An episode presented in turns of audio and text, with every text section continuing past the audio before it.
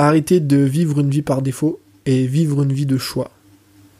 Salut les anticonformistes, on se retrouve aujourd'hui dans un épisode exceptionnel puisque c'est le premier interview que j'ai réalisé et j'ai interviewé Tony Neves qui est créateur de contenu.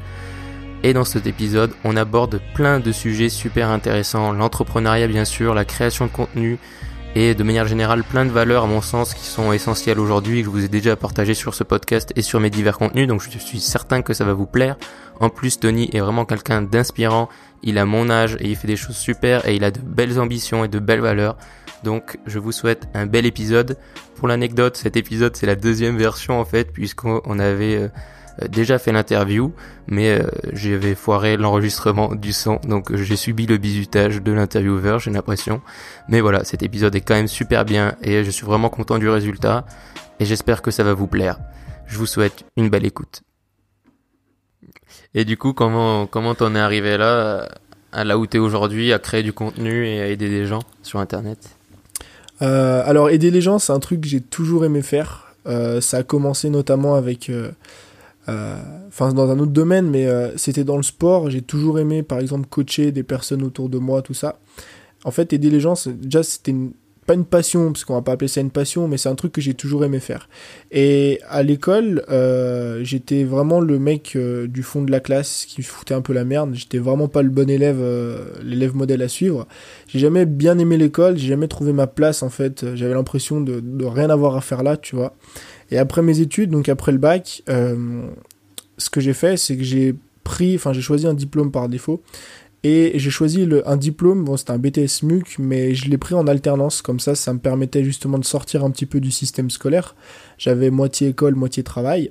Et pendant ces deux années-là, euh, j'étais en alternance en fait dans un magasin de vêtements et j'étais vachement tu sais proche du patron euh, parce qu'on était trois donc je voyais un petit peu tout ce qu'il faisait. Euh, j'avais beaucoup plus de responsabilités que normalement un apprenti a. Et c'est pendant ces deux années-là que j'ai vraiment découvert pas une passion mais plus un objectif de vie en fait. C'est pendant ces deux années que je me suis découvert que j'étais pas fait pour être salarié, enfin que j'ai découvert que j'étais pas fait pour être salarié, mais que j'étais fait pour euh, pour être entrepreneur. Alors comment j'allais le devenir, je savais pas encore. J'avais quelques idées de monter mon magasin de vêtements, ma marque de vêtements, mon magasin de chaussures, des trucs qui, qui me plaisaient bien à l'époque. Mais le truc dont j'étais persuadé, euh, c'était vraiment que je- dans ma vie j'allais entreprendre. Je savais pas quoi encore. Mais c'est sûr que j'allais faire ça. Et euh, après mon BTS, euh, bah, on a la fameuse question du qu'est-ce que je fais plus tard euh, qui, est, qui a pas mal trotté dans ma tête. Je me suis dit, euh, ça fait deux ans que tu, tu, tu suis des cours et que tu rêves d'entreprendre. Alors, est-ce qu'il enfin, est-ce qu'il faut vraiment que tu continues les études ou alors que tu suives tes rêves? Euh, J'ai décidé de pas continuer mes études, d'arrêter après mon diplôme. Je devais normalement faire une licence et j'ai décidé de pas la faire. Et de commencer à me lancer sur Internet parce que j'ai en même temps découvert un petit peu ce monde-là. Et je me suis lancé, euh, on va dire, euh, à l'aveuglette au début. un petit peu à l'abordage comme beaucoup de personnes et jusqu'à arriver là où j'en suis aujourd'hui. Et, euh, et est-ce qu'il y a eu des, des gens qui t'ont, enfin dans ton entourage, comment les gens l'ont pris ça, tes parents ou ton entourage Alors, proche que t'arrêtes tes je- études Moi, je suis d'une famille moyenne, enfin, j'allais dire moderne, pas moderne, mais euh, moyenne. Là, je suis dans la classe moyenne, tu vois. Euh, j'ai un, un père qui est ouvrier, euh, j'ai j'ai une, mère qui qui travaille qui travaille dans la santé, donc j'ai pas des familles, enfin, j'ai pas une famille, si tu veux, hautes études, grandes écoles et tout. Et j'ai eu au début énormément de mal à leur avouer, à leur dire que en fait les études j'arrêtais parce que ça me saoulait et parce que je voulais pas faire ça. Si tu veux, mon, mon, mon père a arrêté l'école en, en cinquième à l'époque. Enfin, il a pas arrêté, il a pas eu le choix, tu vois, parce que Ouais. à l'époque c'était bah euh, tu, tu dois aider ton père, alors t'arrêtes le boulot, tu vas travailler, puis tu vas donner un petit peu d'argent à la, à la famille.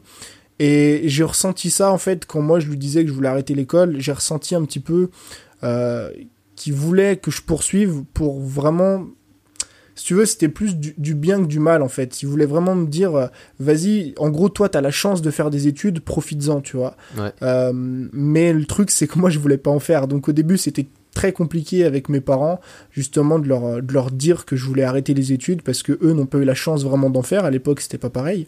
Euh, donc ouais, au début, c'était assez compliqué, mais par la suite, ils ont bien compris, tu vois, je leur ai bien expliqué que faire des études, c'est cool. Moi, j'en- j'encourage tout le monde à en faire si c'est vraiment ce qu'ils veulent faire. Oui, voilà. Sauf que moi, c'était pas ce que je voulais faire, alors ça servait à rien de me lancer dans une branche dans laquelle j'allais pas m'épanouir. Oui, t'avais pas envie de faire ça juste pour leur faire plaisir, sachant que c'est pas ce que tu voulais faire après. Quoi. Voilà, je pense que c'est très compliqué quand on est jeune, euh, déjà parce qu'on te l'explique pas. Euh, les, les, profs, je suis allé voir combien de fois un conseiller d'orientation qui m'a rien orienté du tout, tu vois. Ouais, il désoriente plus qu'il oriente. Voilà, tu pars pour tu parles d'un projet A puis tu ressors t'as un projet Z rien à voir et ouais c'est compliqué parce que du coup euh, t'as un peu cette pression sociale des profs déjà de l'école euh, euh, de tes parents, de ta famille, qui te poussent toujours à faire des études parce qu'ils pensent que c'est la meilleure solution. Et t'as beaucoup, moi j'en connais énormément, des, des, potes à moi, des personnes que je connais, des, des potes de mes potes parfois, euh, qui ont fait 3, 4, 5 ans, parfois même qui sont allés en master, qui ont commencé à faire un métier d'ingénieur. Et qui du jour au lendemain arrêtent tout parce que c'est pas ce qu'ils veulent faire. Donc je pense que le faire par défaut pour faire plaisir à ses parents ou à ses familles ou à ses proches, c'est pas la bonne solution. Il faut prendre son courage à deux mains, tu vois, et leur dire que, ok, c'est pas ce que je veux faire, tu vois. Mais ça reste quand même compliqué, surtout quand t'es jeune, quand t'as 17-18 ans. Moi, euh, mine de rien, j'ai comme, j'ai failli aller en, en, bac plus 3 euh, par défaut, tu vois. Donc, euh, c'est pour dire que c'est vraiment pas facile. Et du coup, quand t'as, quand as décidé de pas, de pas partir en bac plus 3, c'est là que t'as commencé à créer du contenu et que t'as commencé à vraiment commencer ton projet? En fait, ouais, j'ai été, moi, dans ma vie, dans ma vie, je suis un, je pense comme beaucoup de personnes, je suis un semi-procrastineur. Donc, euh, tu sais, je suis, le mec qui dit, euh, je vais faire, je vais faire et tout, t'inquiète. Et puis, en fait, je repousse toujours au lendemain. Et ce qui s'est passé avec ce projet-là, c'est qu'au fond de moi, donc j'ai arrêté l'école, enfin, j'ai arrêté l'école. J'ai obtenu mon diplôme en juillet. Euh, je connaissais déjà un petit peu ce monde de l'internet, donc en juillet 2017, et j'ai commencé à créer du contenu en juin de... Non, donc j'ai arrêté l'école en, juillet 2016, voilà, et j'ai commencé à créer du contenu en juin 2017, un an après presque. Euh, j'avais cette idée en tête, j'avais cette envie, et en fait, si tu veux, pendant près d'un an, j'ai préparé entre guillemets le truc. Euh, j'ai commencé à voilà à rédiger des articles que j'avais pas publiés, parce qu'à l'époque j'avais lancé un blog. Euh, j'ai commencé à faire mes mises en page, à créer plein de trucs, mais en secret, sans le dire à personne, sans rien publier. Comme ça, je me disais, le jour où je vais mettre quelque chose en ligne, j'aurai plein de trucs à mettre, tu vois, sauf que c'est vraiment pas la bonne solution. Mais ouais, dès le jour vraiment où j'ai arrêté l'école, j'avais cet objectif en tête, tu vois. Ouais, donc même si tu au final tu publiais pas, c'est tu travaillais pour ton objectif Tout, et tu, ouais, voilà. te préparais. Euh. Tous les jours, euh, je travaillais. Alors au début, c'était euh, beaucoup moins qu'aujourd'hui, mais tous les jours, c'était. Bon, je regardais quelques vidéos, je lisais un petit peu de livres, je lisais quelques articles, j'écrivais un petit peu. Même si c'est vrai que je publiais rien, j'essayais quand même de travailler et d'avancer, tu vois. Et je pense que c'est un truc qui m'a énormément servi parce que même si tu publies pas, bah mine de rien, tu écris, tu prends l'habitude, tu prends, tu mets déjà en place des actions et même si tu montres pas, en fait, publier c'est juste le, le mettre euh, aux yeux de tout le monde, le mettre en, public si tu veux. Euh, bah, je pense que juste le fait de le mettre en privé, c'est quand même un grand pas, on va dire.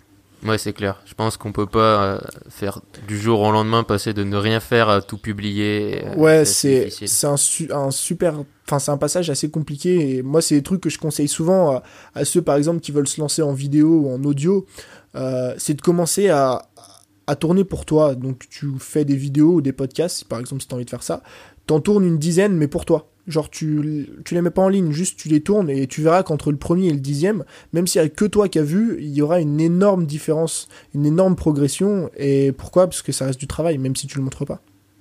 Et pendant cette période d'un an, j'imagine aussi que c'est là où tu as dû beaucoup te former, même pas en achetant des formations, mais en lisant et un peu en développant ton esprit sur tout ce qui est blogging, création de bah, contenu, tout ça en fait, c'est pas la période où j'ai le plus appris. Euh, enfin, où j'ai appris le plus en quantité, je parle, parce que aujourd'hui, pour moi, je consomme beaucoup plus de contenu qu'avant, mais c'est la période vraiment à laquelle je découvrais les trucs, on va dire. Et quand tu découvres, il y en a, tu tournes la tête un peu partout parce que c'est tout nouveau et t'as l'impression de découvrir un nouveau monde. Et c'est vrai, tu vois. Quand tu, surtout ce monde d'internet, quand tu le connais pas, quand tu viens d'arriver, tu découvres plein, de nouveaux trucs. T'es un petit peu les, c'est quoi à dire, mais t'as un peu les paillettes dans les yeux et tu consommes plein de contenu à droite à gauche, comment faire ça, comment faire truc. Et aujourd'hui, je suis beaucoup plus recentré, recadré parce qu'aussi j'ai énormément progressé. Euh, et ça me permet de consommer du contenu entre guillemets qui est plus utile.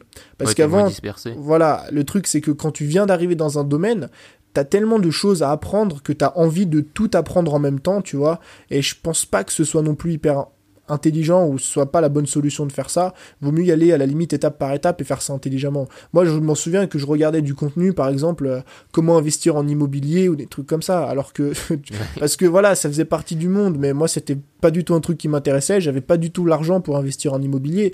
Euh, donc aujourd'hui, je consomme que du contenu qui me sert à l'instant T. Ouais, t'es plus à consommer des trucs en disant ça pourrait être intéressant, même si c'est intéressant en soi. Si Voilà. ça t'est pas utile, quoi, ça sert à rien. Ouais, le, le- moi je suis vraiment contre le fait de consommer ou même pareil avec les formations d'acheter des formations des trucs comme ça euh, qui vont entre guillemets enfin tu te dis ça me servira t'inquiète un jour. Parce que tu sais très bien que c'est des trucs tu vas prendre des notes tu vas y mettre sur un carnet puis ça va rester au fond de ton placard. Moi des, des carnets pleins j'en ai j'en ai euh, une dizaine mais euh, je me souviens même plus ce que j'ai écrit dedans tu vois. Et quand tu commences à refouiller tu te dis ah ouais mais je me souviens ça j'avais lu une fois mais en fait ça t'a pas servi donc ouais faut vraiment apprendre à consommer du contenu mais de manière intelligente et, et des trucs qui vraiment vont te servir aujourd'hui parce que si tu commences à créer enfin à consommer des trucs qui qui vont te servir dans quoi? Dans un an deux ans trois ans cinq ans euh, c'est peut-être pas le meilleur truc parce que tu vas vraiment y mettre de côté Ouais, c'est vraiment consommer et apprendre, mais tout de suite appliquer et mettre en action aussi. euh, moi je pense que ouais euh, but, la- meilleure façon d'apprendre, c'est celle-là. C'est consommer, appliquer. Parce que t'a- t'auras jamais de la pratique sans la, enfin la théorie sans la pratique, ça n'est rien en fait. Ouais. C'est juste euh, un bout de papier, une ligne, tu vois. Et pareil en tant que création de contenu, moi c'est une erreur que j'ai longtemps fait, c'est qu'en fait on crée du contenu euh, dont on a juste la théorie. Et je pense que, enfin, pendant longtemps, j'étais pas légitime à créer certains contenus, tu vois, que j'ai fait parce que voilà, on est débutant, on sait pas trop et tout. Et faut faire extrêmement attention à ça parce que des fois, bah, euh, pas être légitime sur une thématique, ça peut amener à, à penser que t'es un petit peu un touriste, tu vois. Je te prends un exemple, mais si demain je fais euh, une vidéo sur euh, comment investir en immobilier et acheter son premier appartement, alors que j'ai jamais mis un euro dans l'immobilier, peut-être que je l'ai la théorie, je l'ai parce que j'ai lu des livres, tu vois, ou j'ai même acheté des formations, ça se trouve. Mais si t'as pas la pratique, il vaut mieux ne rien dire, tu vois. Et justement, essayer de mettre en pratique et derrière réapprendre. Et tu vois, il y a un truc, c'est marrant, mais j'ai l'impression que ça arrive à beaucoup de monde quand on découvre cet univers là d'internet, du web marketing, de gagner sa vie sur internet, etc.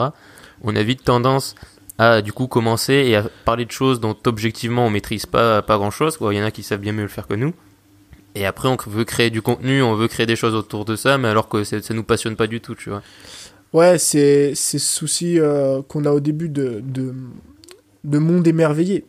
C'est que tu, tu- moi, c'est le truc que j'ai ressenti vraiment, c'est que t'as l'impression de découvrir un nouvel Eldorado, un truc que, que, que personne n'a jamais vu, tu vois. Et je pense pas que ça part d'une mauvaise intention parce que tu te dis, je viens de découvrir un truc qui est génial, c'est un truc qui te permet de gagner ta vie sur Internet. Alors bien souvent on le caricature comme ça, mais c'est beaucoup Ouais. plus loin que ça. Euh, c'est beaucoup plus que juste voyager avec son ordinateur. Et tu, tu te dis, je viens de découvrir un truc, ça te permet de voyager avec un ordinateur, tu vois, de faire le tour du monde en gagnant ta vie avec euh, un blog, avec une chaîne YouTube. Personne de mon entourage ne connaît. Alors le premier truc que tu as envie de faire, c'est légitime. Enfin, c'est un réflexe qu'on a tous, c'est d'en parler autour de toi, tu vois, de faire Ouais. des vidéos, de dire aux gens, mais regardez comme c'est bien tout ça. Euh, c'est super, voilà, c'est c'est même marrant, tu vois, de dire ça. Mais euh, le truc, c'est que, désolé de le dire, mais il y a des gens qui s'en foutent, tu vois. Bah oui, c'est ça. Il y a des gens, c'est bon, les gens ont déjà vu qu'on pouvait gagner de l'argent sur Internet, c'est juste que, bon, bah voilà, ils sont pas intéressés, ou ils y croient pas, ou ils ont pas envie de le faire. Mais forcément, quand tu vas découvrir, je pense que ce soit le web marketing ou n'importe quelle autre thématique, dès que tu arrives dans un truc et que tu plonges dans un nouvel univers, le premier truc que tu as envie de faire, c'est de le partager autour de toi et de dire aux gens à quel point ce truc c'est génial. Sauf que, il faut prendre en compte que tout le monde ne pense pas comme toi et que ça sert à rien de vouloir euh, convertir un petit peu euh, tout le monde à, à- à ta pas à ta religion on va dire c'est un peu un, un mot trop truc enfin trop trop fort Trop mais en gros c'est ça quoi. C'est toi t'as une religion tu vois c'est enfin tu viens de découvrir le, le monde du marketing sur internet. Ça sert à rien de vouloir ramener tout le monde à l'intérieur. Il y a des gens ils, ils auront pas envie de venir Ouais, parce que tant qu'ils font pas la démarche eux-mêmes, euh, ça sert à rien de vouloir convaincre les gens, c'est contre-productif même souvent. Voilà, et moi je suis persuadé qu'aujourd'hui il y a des gens qui ont pas envie d'être convaincus, comme euh, essaye de faire arrêter un fumeur, enfin essaye de, de faire arrêter un fumeur, ouais c'est ça, de fumer? Bon bref, Ouais. on s'en fout, t'as compris? Euh, T'y arriveras jamais, sauf si le mec a vraiment envie d'arrêter. Mais si le mec a pas envie d'arrêter, tu peux lui montrer tous les arguments du monde, des preuves scientifiques comme quoi c'est c'est dangereux, tu peux lui montrer des photos de cadavres, ce que tu veux, le mec a pas envie, donc ça sert à rien de le forcer. C'est ça. Et, euh, et dans cette logique-là, aujourd'hui, du coup, de création de contenu et tout ça, quelle en a été ta réflexion euh, euh, Comment t'as évolué, tu vois, entre le premier jour où tu faisais peut-être un peu, tu parlais un peu du web marketing et tout ça, et aujourd'hui où maintenant tu parles vraiment de ce que t'aimes, tu vois, et tu fais vraiment ce que tu aimes? Ouais, alors ça c'est une super question parce que ça revient à, à se demander pourquoi est-ce qu'on le fait. Quand j'ai démarré, le premier truc, c'est que je me disais, ok, je vais monter un business sur Internet, je vais gagner de l'argent avec et euh, je vais parcourir le monde entier avec mon ordinateur, comme euh, tous les digital euh, nomades depuis, depuis 2010. Et tu te rends compte que c'est bien plus que ça, que la vie, c'est pas avoir son ordinateur et faire le tour du monde, parce que tu vas faire le tour du monde six mois, tu vas faire le tour du monde un an, deux ans, cinq ans peut-être, puis après ça va te saouler. En plus de ça, il y a une partie de passion qui pour moi est hyper importante. Ce qu'il faut comprendre, c'est que tu peux pas, en fait, gagner de l'argent sur Internet ou monter un business sur Internet, peu importe le style de business. Là, on parle pas que de formation, ça peut être, ça peut être euh, créer sa marque de vêtements, être influenceur, peu importe. C'est, ça demande un travail énormissime. Il y a une stat que je prends souvent, tu vois, quand je donne des coachings, je coach beaucoup de personnes qui, qui veulent faire, qui veulent devenir influenceurs, tu vois, enfin c'est une petite parenthèse, mais qui veulent devenir influenceurs. Et je leur dis, mais combien tu publies de photos par jour et on me sort bah, une ou deux photos par semaine. Et je leur envoie des comptes d'influenceurs en privé, enfin je leur envoie, tu sais, on peut partager le profil sur Instagram. Et je leur dis, regarde, les influenceurs qui ont plus de 80 000 abonnés euh, ont publié à peu près plus de 3500 photos. 3500 photos, sachant qu'Instagram ça n'existe pas depuis 10 ans, ça fait près, euh, ça fait près d'une, voire deux, voire trois photos par jour. Certaines influenceuses sont à peu près à 5 ou 6 000 publications, ça fait 4 photos ou 5 photos par jour. Je leur dis, tu peux pas espérer atteindre un objectif euh, sans travailler dur peu importe que ce soit voilà influenceur, business en ligne, on s'en fout. Tu peux pas espérer atteindre un truc sans travailler dur pour pour pour l'atteindre. Et c'est pour ça que je dis que la passion ça compte énormément parce que si t'aimes pas vraiment ce que tu fais, si t'as juste envie de gagner de l'argent pour gagner de l'argent et faire le tour du monde, tu vas faire ça deux mois et au bout d'un moment tu vas baisser les bras et tu vas abandonner. C'est pour ça je pense que autant de personnes abandonnent, euh, ne, ne, ne progressent pas, n'avancent pas, laissent tomber et ne créent pas beaucoup de contenu. Moi en un an j'ai fait plus de 400 voire 500 contenus. Si je compte tout ce que j'ai publié sur Internet, il y a plus de 500 contenus. Ça fait à peu près deux contenus par jour, euh, dont une vidéo par jour. Et je pense que ça, tu le fais, tu le fais jamais si t'aimes pas ce que tu fais. Ouais, c'est sûr. Donc tu as cette part de passion qui doit être au fond de toi. Alors évidemment que derrière tu as toujours des objectifs extrinsèques comme l'argent, comme la liberté, comme voyager, mais ça c'est que des trucs qui viennent après. Il faut d'abord que tu aies une passion au fond de toi pour te lancer, tu vois. Et je te rassure, hein, euh, t'as pas besoin d'avoir, enfin, t'as pas besoin d'avoir une passion pour te lancer, c'est pas impératif. Il faut juste que ça vienne par la suite. Moi, au début, j'ai parlé de, web marketing, comme je t'ai dit tout à l'heure, parce qu'on vient de découvrir, on a envie d'apprendre ça autour de nous. Euh, et après, tu peux justement trouver des passions pour d'autres thématiques, tu vois. Il faut pas attendre d'avoir, euh, de se dire, ok, moi je suis passionné de tel truc pour se lancer, tu vois. C'est des trucs qui peuvent se peaufiner au, fil du temps. Et, et, tu penses justement parce que si les gens au final font des choses parce qu'ils sont pas passionnés, tu vois, ils se disent bah je vais faire ça, mais après ils, peuvent pas travailler assez, enfin ils peuvent pas, ils vont pas travailler au final assez longtemps pour arriver à leurs objectifs. C'est justement aussi parce qu'il y a peut-être un peu un effet de mode en ce moment autour euh, même pas que du web marketing et d'internet, tu vois, il y a les digital nomades comme tu l'as dit, mais l'entrepreneuriat a un peu le, le vent en poupe ces temps-ci quand même, tu vois, comparé à une autre époque. Et du coup, je pense qu'il y en a beaucoup qui veulent devenir entrepreneurs pour être riches ou avoir la gloire, mais mhm. qui oublie la facette euh, travail-passion, tu vois. Ouais, moi je pense qu'il y a une... dans toute notre société, on a une grande partie d'ego qui vient. On a une énorme partie d'ego qui vient, euh, qui vient plomber nos objectifs, tu vois, et, et tu, peux, tu peux le voir chez plein de personnes. Il y en a qui rêvent de célébrité, tu vois, euh, juste pour être connu, juste pour se faire voir. Et je pense que certains, euh, même une grande partie, c'est pareil, ont envie de devenir entrepreneur juste pour avoir l'étiquette au-dessus de leur tête et se dire euh, regarde, je viens de créer une start-up, elle est trop bien, ou regarde, je viens de créer ça. Pas vraiment pour ce qu'ils apportent au monde et pas vraiment par passion. Et c'est très très dangereux parce que tu vas te retrouver à te lancer dans des trucs que t'as vraiment pas envie de faire, tu vois.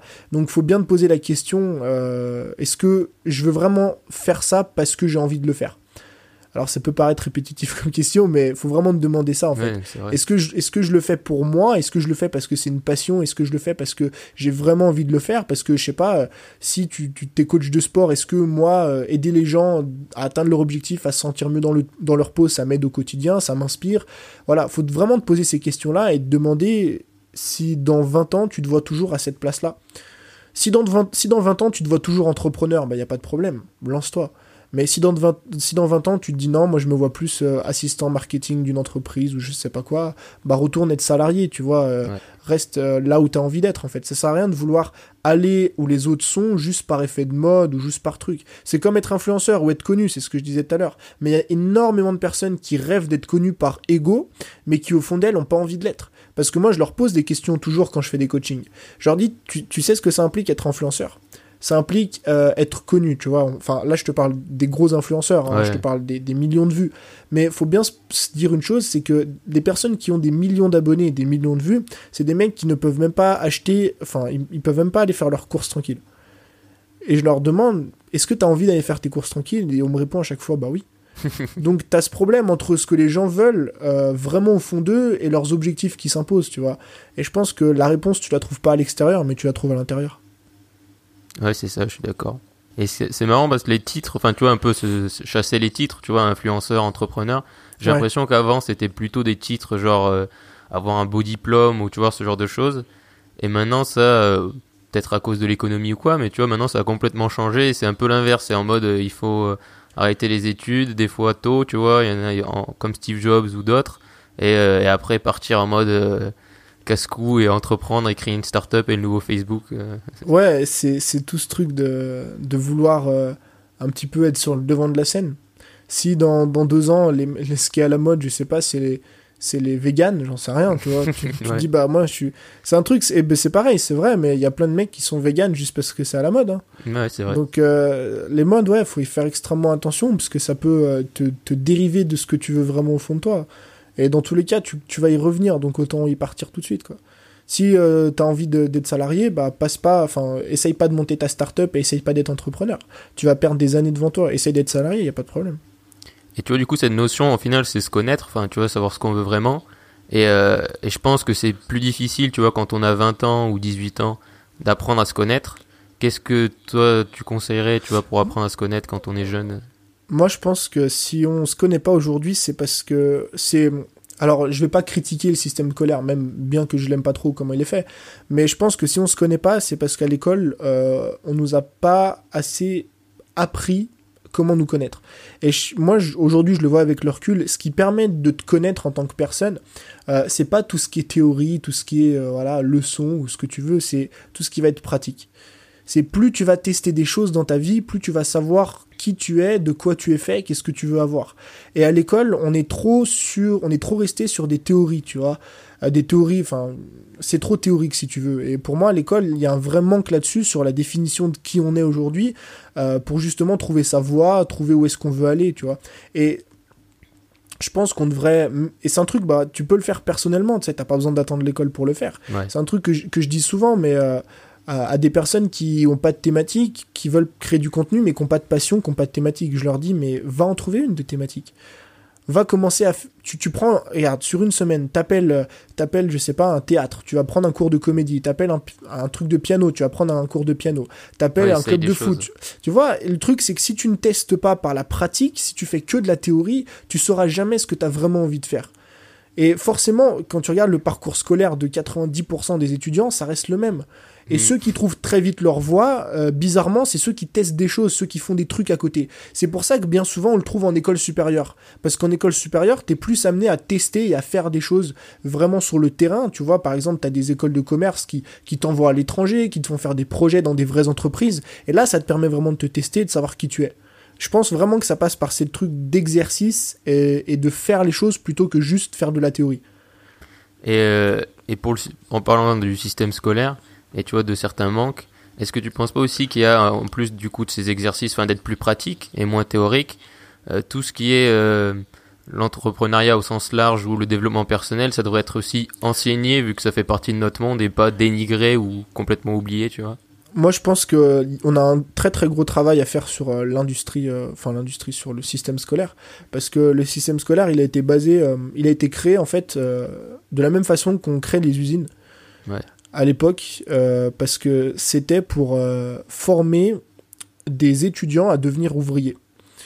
Donc tu as ce côté, si tu regardes, c'est tellement vrai, tu as ce côté déjà sonnerie scolaire, tu vois, du genre, euh, comme dans une usine, tu as la sonnerie, tu vois, à telle heure tu pointes, à à telle heure tu peux partir. Si t'arrives avant en retard, euh, enfin si t'arrives après en retard, euh, t'es puni. Tu vois, tu soit tu perds des heures ou alors bah à l'école tu te prends une punition, un mot ou ce que tu veux.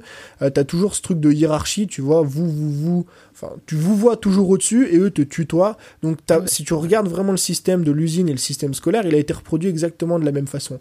Le problème c'est quoi? C'est que ça fait 40 ans qu'on garde ce même système là et qu'aujourd'hui l'avenir pour moi en tout cas l'avenir d'un pays, si tu veux, ne réside pas dans sa capacité à créer des bons ouvriers, mais réside dans sa capacité à créer des, des, des, grands entrepreneurs ou des grands esprits, ou on appelle ça comme tu veux, tu vois.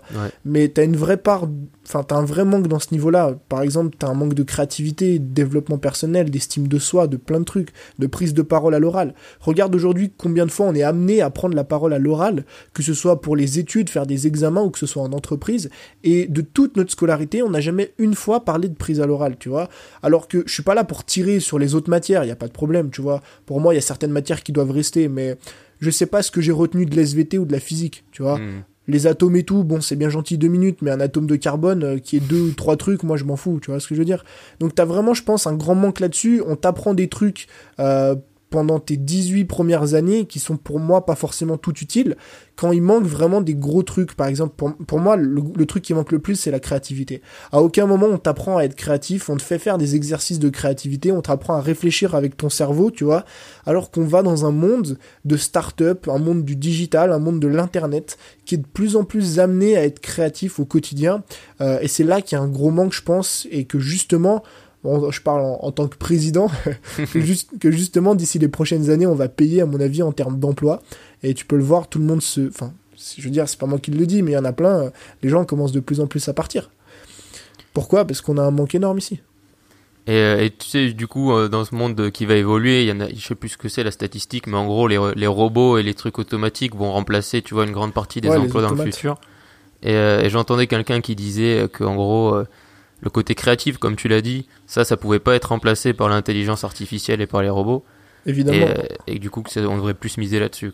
Évidemment, un, robot, tout le monde a peur de, l'intelligence artificielle. Euh, l'intelligence artificielle, aujourd'hui, à l'heure actuelle, et je pense pendant les 10-20 prochaines années, ça ne pourra effectuer qu'une tâche à la fois.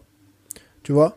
Les robots en usine, ils ont une tâche précise. Ça veut dire ils prennent la pièce, ils la posent ici, ça s'arrête là. Ou alors, enfin, c'est une tâche à la fois. Ils peuvent avoir plusieurs assignations, mais ils peuvent jamais faire deux tâches en même temps. Un humain, c'est la seule machine qui peut faire plusieurs tâches en même temps. Tu peux parler et réfléchir, tu peux parler et bouger, dessiner en même temps. Tu peux faire tellement de trucs.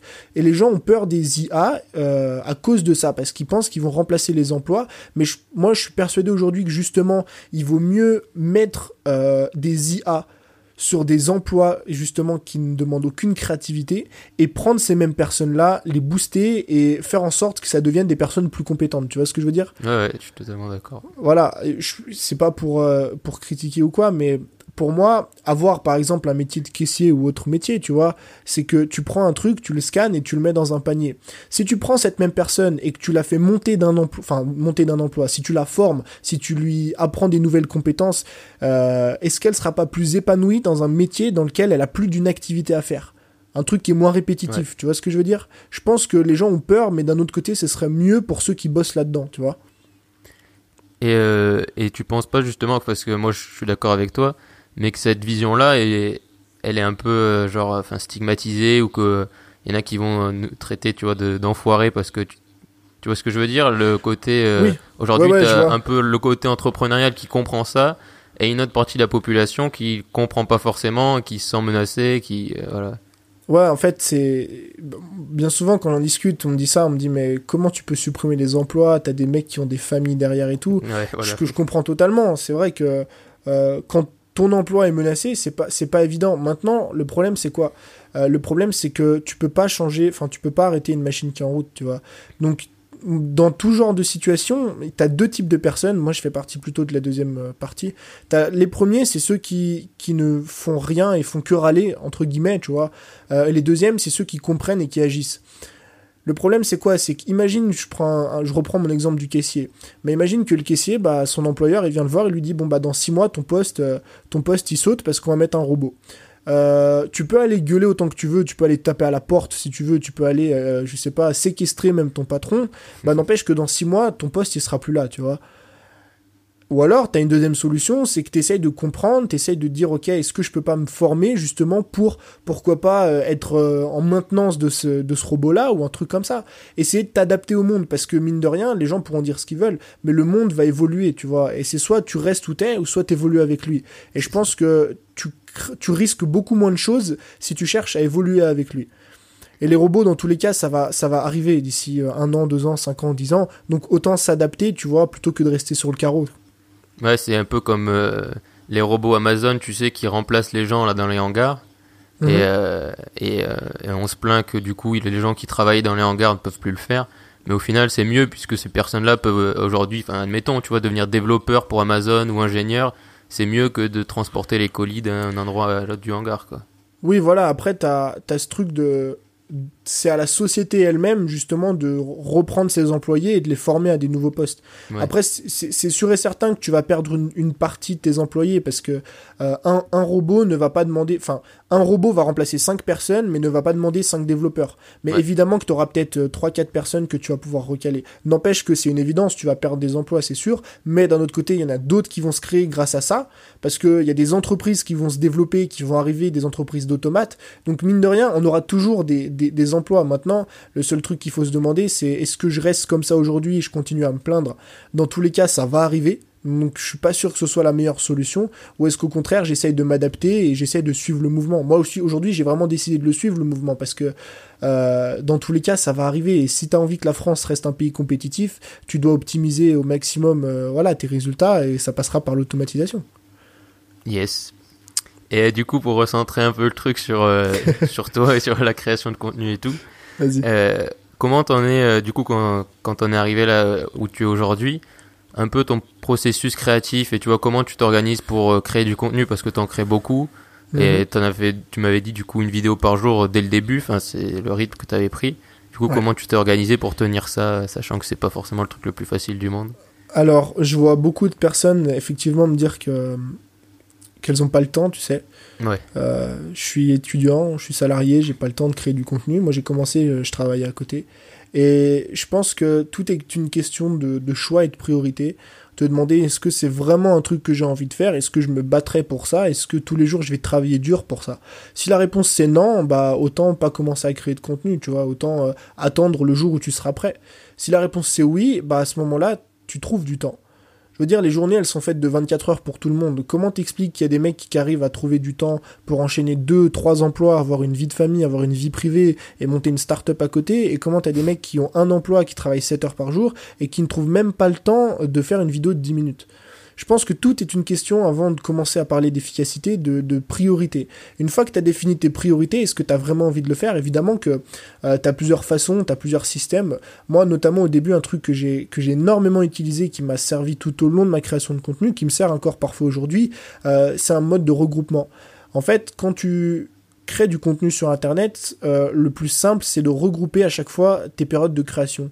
C'est-à-dire que je faisais une vidéo, bah, au lieu de faire une vidéo par exemple par jour, donc tu ressors la caméra, tu ressors le micro, tu te remets en place, tu t'habilles bien, tu te coiffes, tu machin, parce que YouTube c'est visuel quand même, on va pas arriver avec des têtes de déterrés, mais au lieu de faire ça une fois par jour et de le refaire tous les jours, et ben le lundi je le faisais deux, trois, quatre fois.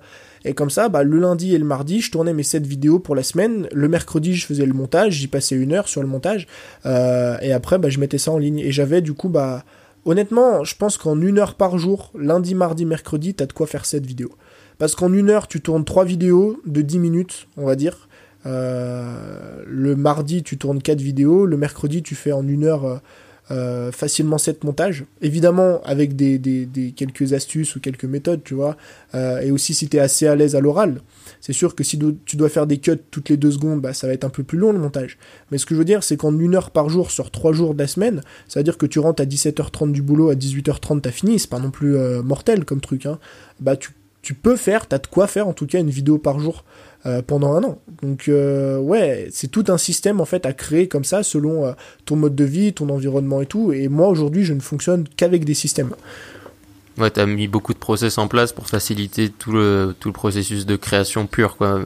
Point de vue matériel et tout ça. c'est en fait il faut énormément je pense qu'en tant que créateur de contenu on met trop l'accent sur tout l'aspect technique plus que sur l'aspect création Je vois beaucoup de personnes, par exemple, sur YouTube qui cherchent à avoir la plus belle vidéo dans le plus bel endroit avec le plus beau montage et tout. Euh, le problème, c'est que tu vas passer 5 heures sur ta vidéo et que tu vas passer 20 minutes sur l'idée.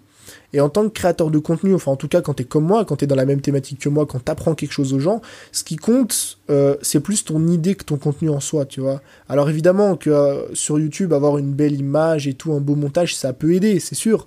Mais ça va t'aider quoi? 20-30% Tu peux avoir un beau montage, une belle image, mais si ce que tu dis dans la vidéo c'est pourri, ça va servir à rien, tu vois. Et bien souvent, les, gens pensent qu'il faut mettre l'accent sur l'aspect technique, l'aspect matériel. Et moi, je suis persuadé qu'aujourd'hui, ce qui compte le plus, c'est l'aspect créatif. Et justement, ce que j'essaye de faire, moi, c'est de réduire au maximum ce temps que je passe euh, sur l'aspect organisation, technique, sortir le matériel, faire le montage, etc. Plus pour me concentrer justement sur l'aspect création. Trouver des bonnes idées, arriver à bien m'exprimer, faire des bonnes structures de vidéos, sortir des bons produits. Et c'est comme ça que tu réussis aujourd'hui.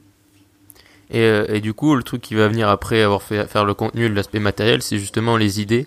Comment tu fais pour euh, trouver, générer des, idées en quantité suffisante, des bonnes idées en plus? Alors, il y a, y a un principe.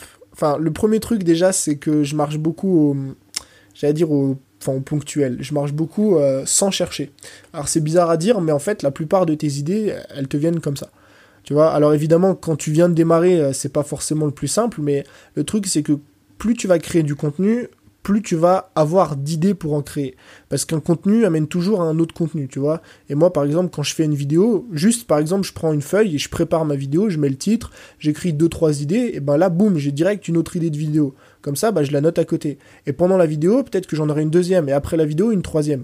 En fait, plus tu vas créer du contenu, déjà, c'est un principe qu'il faut comprendre, bah, plus tu vas avoir de facilité à trouver des idées, tu vois. Tout comme euh, si tu vas courir tous les jours, bah, au bout d'un an, forcément, tu seras à, même de courir euh, beaucoup plus que, as commencé, que quand tu as commencé l'année dernière. Et ben avec le contenu c'est pareil. Donc le premier truc déjà c'est que moi bien souvent j'ai des idées qui me viennent comme ça.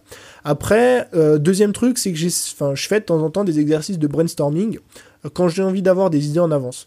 Alors le brainstorming c'est énormément utilisé en entreprise. des, tu te prends 10 minutes, 15 minutes, tu vois, une fois par semaine, et tu fais des exercices pour trouver des idées. Alors il y en a un que j'aime bien, c'est la méthode du, du et encore.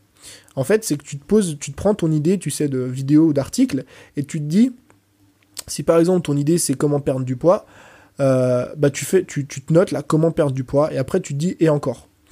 Qu'est-ce que je me demande après? Quelle est la question que je me pose une fois que j'ai regardé cette vidéo? Bah est-ce que c'est comment perdre du ventre, tu vois? Bah tu fais une vidéo comment perdre du ventre. Si le mec se demande comment perdre du ventre, il va se demander comment avoir des abdos. S'il se demande comment avoir des abdos, il va se demander machin machin.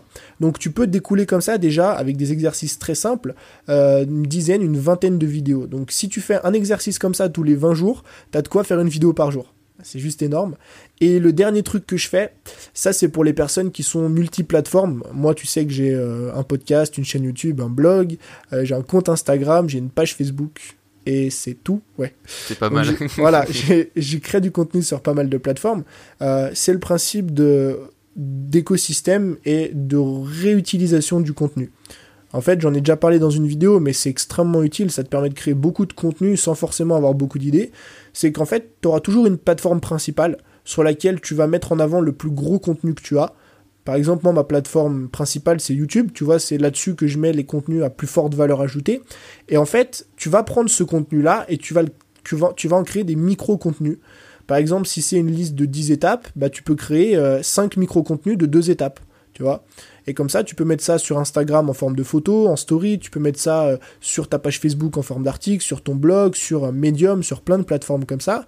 Et à la fin, en plus, ça te permet de créer un écosystème parce que tu vas pouvoir, du coup, tu sais, euh, par exemple, euh, cliquer juste sur ce lien-là pour regarder la vidéo complète, les 10 étapes pour atteindre tel objectif. Donc, tu as, plein de façons, en fait, de trouver des idées, mais je pense que le plus important, ça reste quand même de, de créer, en fait, du contenu et tu verras qu'à force, tu vas vraiment développer cette capacité-là. Parce que je suis persuadé que trouver des idées, c'est une capacité, c'est pas un don. Oui, c'est comme un muscle et plus on en fait, mieux. Ouais, c'est Voilà, c'est comme la mémoire, c'est comme plein de trucs. La créative, c'est en fait trouver des idées, c'est être créatif. Et la créativité, ça se travaille. Et, euh, d'un point de vue, tu vois, euh, euh, je réfléchissais à ça récemment. Ton format, tu vois, tu dis que tu fais des vidéos, des podcasts et tout ça. Comment tu le définis, tu vois? Comment tu te dis, bah, je vais faire ce style de vidéo et pas un autre, tu vois? Comment tu, fais en fonction du message, en fonction de l'idée ou ton humeur ou je sais pas? En fait, je fais en fonction de l'objectif, euh, enfin de l'idée, ouais, on va dire de l'idée et de l'objectif. Pourquoi? Parce qu'en fait, euh, c'est un truc que je prends souvent comme exemple, mais c'est faut bien comprendre ça quand tu crées du contenu sur Internet. C'est que le contenu sur Internet, c'est comme une, une géante boîte noire.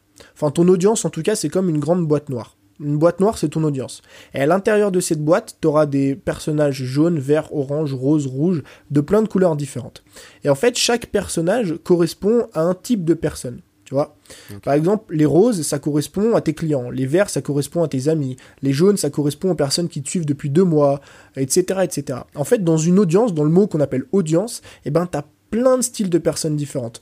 Et c'est très compliqué d'adapter un message à tout ce monde-là, tu vois tu vas pas t'adresser à tes clients comme tu t'adresses à, celui qui vient de te découvrir, comme tu t'adresses à des nouvelles personnes. Enfin bref, il y a plein de façons de construire un message. Donc moi, ce que je fais, c'est que j'adapte ma vidéo en fonction des personnes que je veux toucher. Si par exemple, euh, regarde, je dis une connerie. Moi, c'est des vidéos que je sors en ce moment, mais j'ai envie, j'ai envie de faire des vidéos qui, qui vont faire en sorte que je me fasse découvrir. Tu vois. Par exemple, je me dis, moi là, je vais faire une vidéo euh, où j'ai envie que justement cette vidéo-là, elle m'amène du, monde, elle m'amène du trafic. Bah, ce que je vais faire, c'est que je vais essayer de trouver une idée de vidéo qui touche à beaucoup de personnes. Si par exemple tu es dans le sport et que tu as envie de toucher du monde, bah, tu vas parler de quoi? Tu vas parler de perte de poids. Pourquoi? Parce qu'en fait, as monsieur et madame tout le monde qui s'intéressent un peu à ça. Tu as une grande population qui s'intéresse à cette thématique et c'est dans ta thématique à toi. Si tu as envie de te faire connaître, tu vas pas faire une vidéo sur euh, comment euh, faire de l'hypertrophie musculaire. Là, tu vas vraiment toucher qu'une infime partie, et une infime partie qui justement sont assez avancées dans le domaine, tu vois. Donc ce que je fais, c'est que bah, je prends justement mon idée et je l'adapte en fonction de l'objectif de ce contenu-là. Et en général, par exemple, c'est un exemple, mais mes podcasts, c'est plus adapté à mes fans, aux personnes qui connaissent la création de contenu, qui veulent développer ça, qui ont déjà un business. Euh, et sur YouTube, c'est plus adapté justement pour me faire découvrir. Ouais, parce que le podcast c'est plus difficile euh, pour attirer des nouvelles personnes que YouTube. Voilà, le podcast c'est euh, plus compliqué ouais pour euh, te, bah t'as déjà même pas de système de référencement en fait, mis à part les, les, les, mises en avant, mais ouais c'est c'est ouais, plus compliqué. il faut avoir un gros gros gros podcast pour être mis en avant par iTunes et compagnie quoi. non, c'est que comment c'est pas la mise en avant, c'est les, les auditeurs ont aussi écouté. Voilà. Ouais, ouais, voilà, c'est ça. Mais bon, ça, ça te permet, voilà, au pire d'avoir quatre auditeurs, c'est tout, mais c'est jamais un truc autant aussi fort que YouTube c'est clair. Et, euh, et est-ce que tu as réfléchi ou est-ce que tu utilises des trucs de storytelling dans ton contenu, tu vois, euh, sans dire que tu vas raconter une histoire, mais tu vois un peu ce principe-là, est-ce que tu as, est-ce que as appris là-dessus, est-ce que tu utilises Le storytelling, ouais, c'est en fait, j'ai j'ai du mal avec le storytelling quand c'est pas pour raconter des histoires. En fait, il y a beaucoup de personnes qui, je pense, hein, je pense que beaucoup de personnes arrivent à adapter du storytelling à, à, une vidéo quelconque, tu vois, par exemple, tu as envie de parler, euh, je sais pas moi, de tu as envie de parler de, comment d'une méthode pour être plus productif, bah, il y a des personnes qui vont avoir beaucoup de facilité à utiliser le storytelling pour ça. Et eh ben moi, j'ai essayé plein de fois et j'ai eu énormément de mal à créer une vidéo entre guillemets storytelling d'un sujet qui n'était pas une histoire en fait. La seule façon dont j'arrive à créer un storytelling, c'est quand je raconte mon histoire, tu vois. Et encore, je suis pas hyper bon là-dedans. C'est vraiment un domaine dans lequel je dois encore pas mal apprendre, je pense. Euh, mais euh, ouais, c'est vrai que le storytelling, c'est pour hyper utile, je pense, mais euh, moi, j'arrive pas. Perso. Tu, tu vois, j'ai l'impression que les ricains, ils ont ce truc inné du storytelling parce que dès que je regarde une une vidéo qui n'est pas, tu vois, comme tu le dis, enfin, c'est pas quelqu'un qui raconte une histoire, en théorie, mais au final, tu vois que le gars dans la vidéo, il fait quand même du storytelling sur un message, et c'est ce qui, à mon sens, rend leur truc des fois plus impactant, tu vois, que des vidéos sur YouTube ou hyper théoriques qu'on peut trouver parfois, tu vois. Ouais, ouais, non, mais c'est sûr. Ça a un pouvoir énormissime quand tu sais bien le maîtriser, le storytelling. Si euh, tu es créateur de contenu, c'est vraiment un, un, un, art entre. Ouais, si, c'est un art. C'est un truc que tu dois absolument. Enfin, qu'il faut maîtriser et que c'est important de maîtriser. Tu as notamment un speech, euh, si tu veux aller voir, qui est, qui est vraiment génial. C'est le speech qu'a fait Elon Musk euh, sur. je sais plus c'était sur quoi tu mets sur YouTube, tu mets speech Elon Musk, tu vas trouver direct, c'est une vidéo qui a été énormément regardée. Et à l'intérieur, il a un storytelling juste oufissime. Et c'est pareil, c'est pour présenter les produits Tesla, tu vois. Ouais, ils sont très forts là-dedans. Mm. c'est ricain. Et euh, du coup, en parlant des ricains, ou plus généralement, est-ce que tu as des inspirations comme ça, des personnes, tu vois, qui sont vraiment à des stades euh, très très élevés, on va dire, euh, et qui t'inspirent Moi, ouais, j'en ai un euh, seulement un qui, qui, vraiment pour moi est, au-dessus de tout, c'est euh, Gary Vaynerchuk. C'est en France, j'ai eu des, des inspirations un petit peu. Je pense que tout le monde a eu quand on a démarré. Euh, mais t'as le problème de, de comment dire? T'as le problème de l'imposteur, tu sais, le syndrome qu'on appelle souvent le syndrome de l'imposteur. Je pense que regarder du contenu français c'est hyper bien, tu vois, mais qu'il faut pas non plus trop s'accrocher aux personnes. Euh, à qui tu peux ressembler parce que tu vas t'amuser à les recopier, tu vois. Donc c'est pour ça que voilà, même inconsciemment, tu vas voir une vidéo sur une thématique que tu traites, tu vas te dire ah ouais, c'est pas mal ce qu'il a dit dedans et après euh, tu vas te poser la question, ouais, mais si j'en parle, est-ce que je dis pareil que lui? Parce qu'après, les gens vont dire que, que j'ai dit pareil que lui, machin. Donc ça te restreint, tu vois, même sans parler de copier ou quoi. Ça te restreint dans ta propre création de contenu. Alors je dis pas de plus suivre les Français, hein, c'est pas ça. Euh, c'est juste qu'il faut faire très attention à ça. Et aussi, si je suis très peu de Français, voire pas du tout, euh, c'est parce que j'en suis. Alors c'est pas pour me jeter des fleurs, tu vois, mais j'en suis arrivé à un stade où les contenus gratuits en France, je pense avoir fait le tour. Tu vois, donc à moins d'acheter des formations, c'est le seul truc qui peut me enfin qui peut vraiment me permettre de faire un bon. Mais euh, sinon, enfin, je regarde essentiellement du contenu, euh, enfin surtout Gary Vaynerchuk en fait.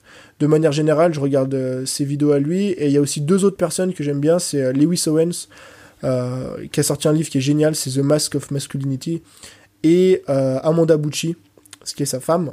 Et c'est vraiment des personnes que je trouve inspirantes, tu vois de par leur parcours, de par leur histoire, et qui apprennent énormément de choses, mais justement, comme on l'a dit tout à l'heure, avec toujours ce truc de storytelling. C'est jamais, par exemple, Gary Vaynerchuk, si tu vas voir ses vidéos sur YouTube, il D'ailleurs, c'est toujours des vidéos qui sont tirées de conférences ou de discussions. Donc, c'est jamais, par exemple, euh, si tu veux gagner de l'argent, tu fais étape 1 ça, étape 2 ça et étape 3 ça, tu vois.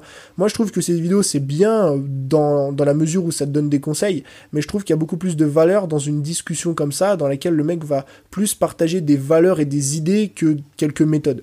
Et c'est pour ça, peut-être, que j'accroche plus avec euh, ce genre de personnes. Ouais, au final, Gary Vaynerchuk, c'est plein d'interviews, tu vois, qu'il fait parce que c'est tout le temps en contact avec les gens. C'est hyper spontané et il est pas là à te regarder, à te dire alors aujourd'hui les 5 conseils pour euh, ça va être ça. Voilà, et, moi c'est bien souvent, ça m'arrive, tu, regardes des vidéos de Gary euh, Vaynerchuk, t'as les poils qui, commencent à, à, s'hérisser un peu, parce que si tu sens qu'il y a un discours et qu'il y a une idée qui est forte, il y a notamment, je crois que c'est la vidéo de présentation de sa chaîne qui est hyper puissante, je crois. C'est 60 euh, ans de ta vie en 6 minutes, un truc comme ça. Et en fait, où il explique, il parle surtout aux personnes qui ont 40 ans, 45 ans, 50 ans, et qui n'ont pas envie de se lancer dans, dans l'entrepreneuriat parce qu'elles pensent qu'elles sont trop vieilles. Et hum, ce mec a vraiment un discours qui est hyper fort et c'est justement comme ce que tu dis parce que il, passe son temps à discuter à des personnes. Donc t'as pas le même discours quand, quand tu discutes avec quand tu fais une interview, quand tu discutes avec quelqu'un, que quand tu discutes à une caméra et t'as plus ce truc de principe 1, 2, 3, mais c'est vraiment des concepts. Ouais, t'es vraiment spontané, t'es pas à réfléchir. Enfin, surtout qu'en plus, lui, il réfléchit pas à ce qu'il va dire. Il le dit parce qu'il le sait, mais. Ouais, et quand tu dis quelque chose sans préparation, d'ailleurs, si tu crées du contenu, c'est le mieux. Tu dis quelque chose sans préparation, ce sera beaucoup plus spontané, t'auras beaucoup plus de d'émotion. Et je pense que l'émotion, c'est une grande partie dans mon contenu. Je suis d'accord.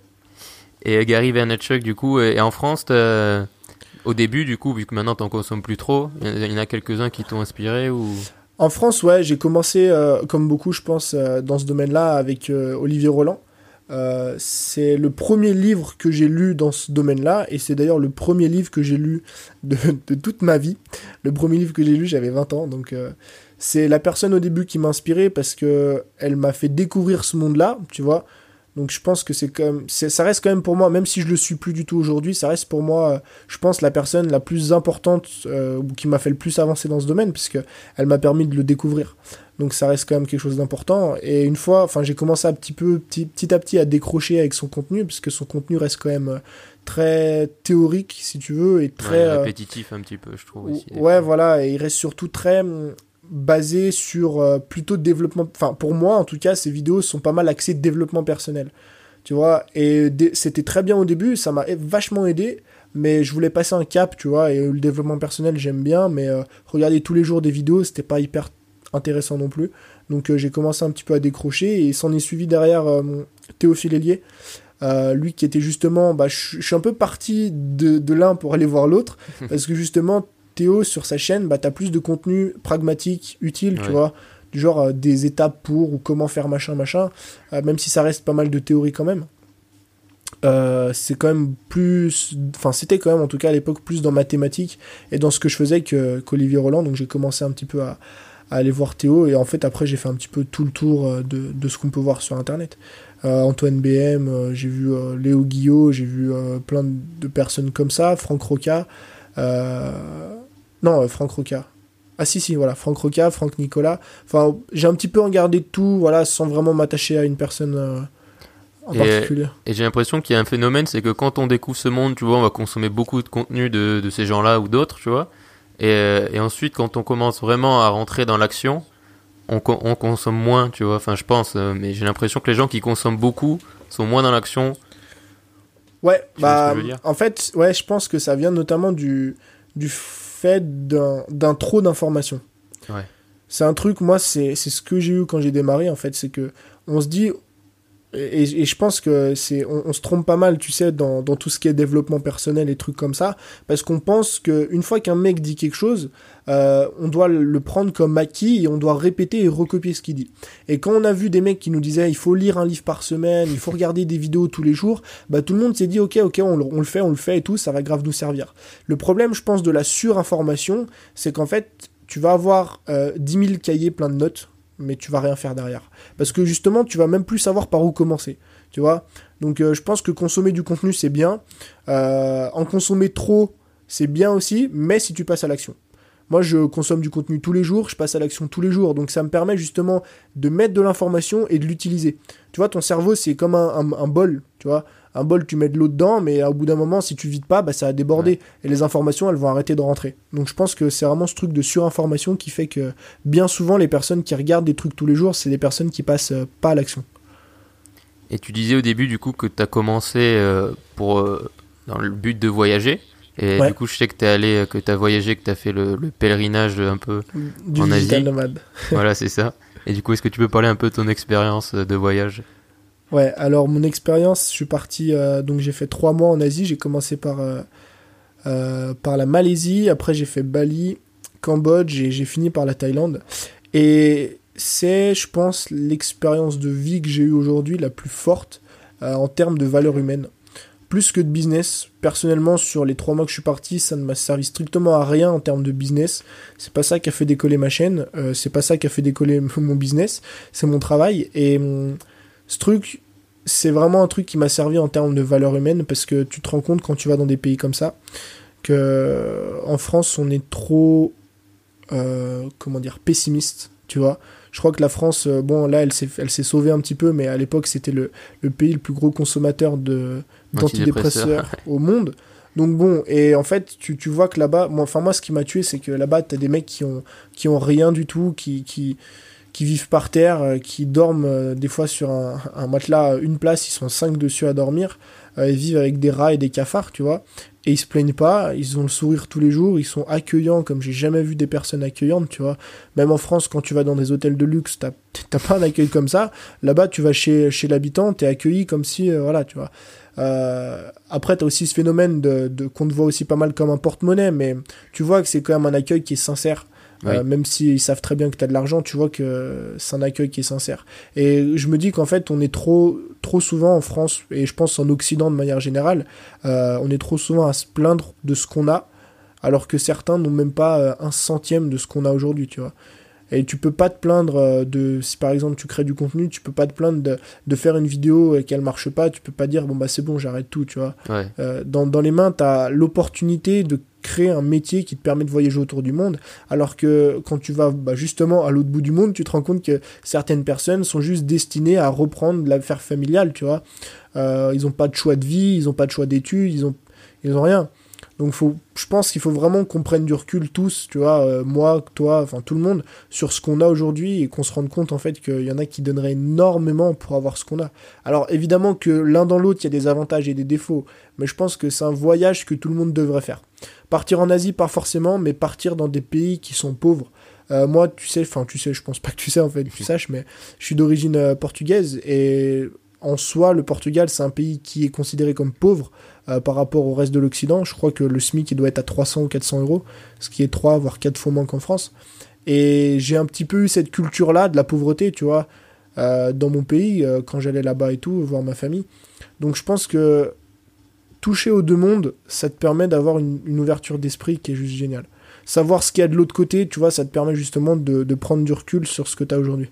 Ouais, ça te permet de relativiser dans les mauvais moments, entre enfin les mauvais moments, et de te dire, même si c'est un mauvais moment, c'est rien mieux. Ouais, oui, c'est moi je prends souvent, enfin c'est un truc que je prends souvent comme exemple, mais quand je vois par exemple ce qui se passe quand tu entends parler des guerres, de la Syrie, des trucs comme ça, tu te dis ok, euh, c'est voilà, nous on se plaint des fois un peu trop, je pense. Ouais, c'est vrai. Proportionnellement à ce qu'on a, on se plaint beaucoup. Voilà. Trop, je pense, ouais. Et du coup, ça, c'était un peu au début de ton ambition, enfin, c'était de vivre en voyageant et tout ça. Et maintenant, c'est devenu quoi un peu ton projet, euh, vu que ça a changé? Mon projet, c'est d'inspirer les gens à faire, euh, à, à, faire leur propre choix et à se construire leur propre vie. Au début, j'étais parti, si tu veux, dans un objectif vraiment trop personnel, tu vois, trop égoïste. Genre, j'étais là, et je pense que c'est ce que tout le monde veut faire, et c'est légitime hein, quand on démarre. Euh, c'est plus pour l'argent et c'est plus pour les, résultats extérieurs du genre euh, je vais gagner de l'argent, je vais voyager, je vais faire truc, ça va être bien. C'est toujours je, je, je, je, je. Au début, ce qui est normal. Hein.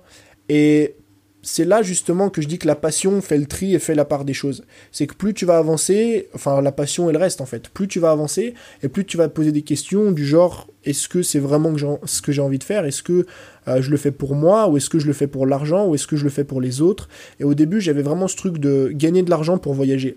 Maintenant je me suis rendu compte que le voyage c'était bien en soi, tu vois, c'est avoir la liberté en fait de pouvoir partir quand on veut, c'est cool, mais ça faisait pas tout. Et moi, ce que j'ai envie de construire aujourd'hui, c'est quelque chose de bien plus grand qu'un simple voyage pour ma gueule, tu vois. Arrêter d'être égoïste et dire ok, moi je gagne de l'argent et, et euh, je voyage autour du monde, mais penser plus aux autres, tu vois. Et j'essaie, enfin j'essaye, c'est ce que j'essaye de faire au quotidien. Et quand je vois certains retours, je suis très content, je vois que j'y arrive. C'est que j'essaye d'inspirer un maximum les gens à toujours poursuivre leurs rêves et à se construire une vie qu'ils ont vraiment choisie. Arrêter de faire des choix par défaut, mais faire des choix qu'on a vraiment envie de vivre, tu vois, pour, euh, pour être épanoui au maximum. Et professionnellement, du coup, tu te vois comment? Dans 5, 20 ans? Dans, dans 5, 10, 15, 20 ans, je, me Vois, je me vois toujours créateur de contenu. Moi, j'ai peut-être ça dans l'âme, je sais pas mais je me vois toujours créateur de contenu. Alors peut-être dans 20 ans, ce sera un autre format. Je ferai peut-être de, de l'hologramme ou je sais pas, j'en sais, rien. Aujourd'hui, je fais tout ce qui est possible, écrit, audio, vidéo. Euh, mais je me vois toujours créateur de contenu, mais de manière beaucoup plus ambitieuse. Euh, notamment, je prends, enfin, je prends souvent cet exemple, mais moi, le, en fait, j'ai deux vraiment personnes qui m'inspirent aujourd'hui professionnellement parlant en termes de ce qu'ils ont réussi à accomplir. Le premier, bah, c'est Gary Vaynerchuk. Je trouve que sa, sa société et l'ambition qu'il met dedans et le travail qu'il fournit, elle est énorme. Il a plus de 80 employés. Euh, juste pour partager du contenu sur Internet. Alors le travail qu'il fournit est phénoménal, tu vois, et ça aide des milliers de personnes, si ce n'est des millions maintenant, parce qu'il doit avoir au total plus de 20 millions d'abonnés, euh, des millions de personnes au quotidien.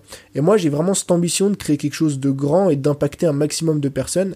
Et la deuxième personne, c'est une femme, cette fois, qui, chez qui je me vois très très bien, en fait, c'est Amanda Bucci. Euh, je t'invite à aller voir sur Instagram, c'est une entrepreneuse, euh, euh, c'est la femme de Lewis Owens.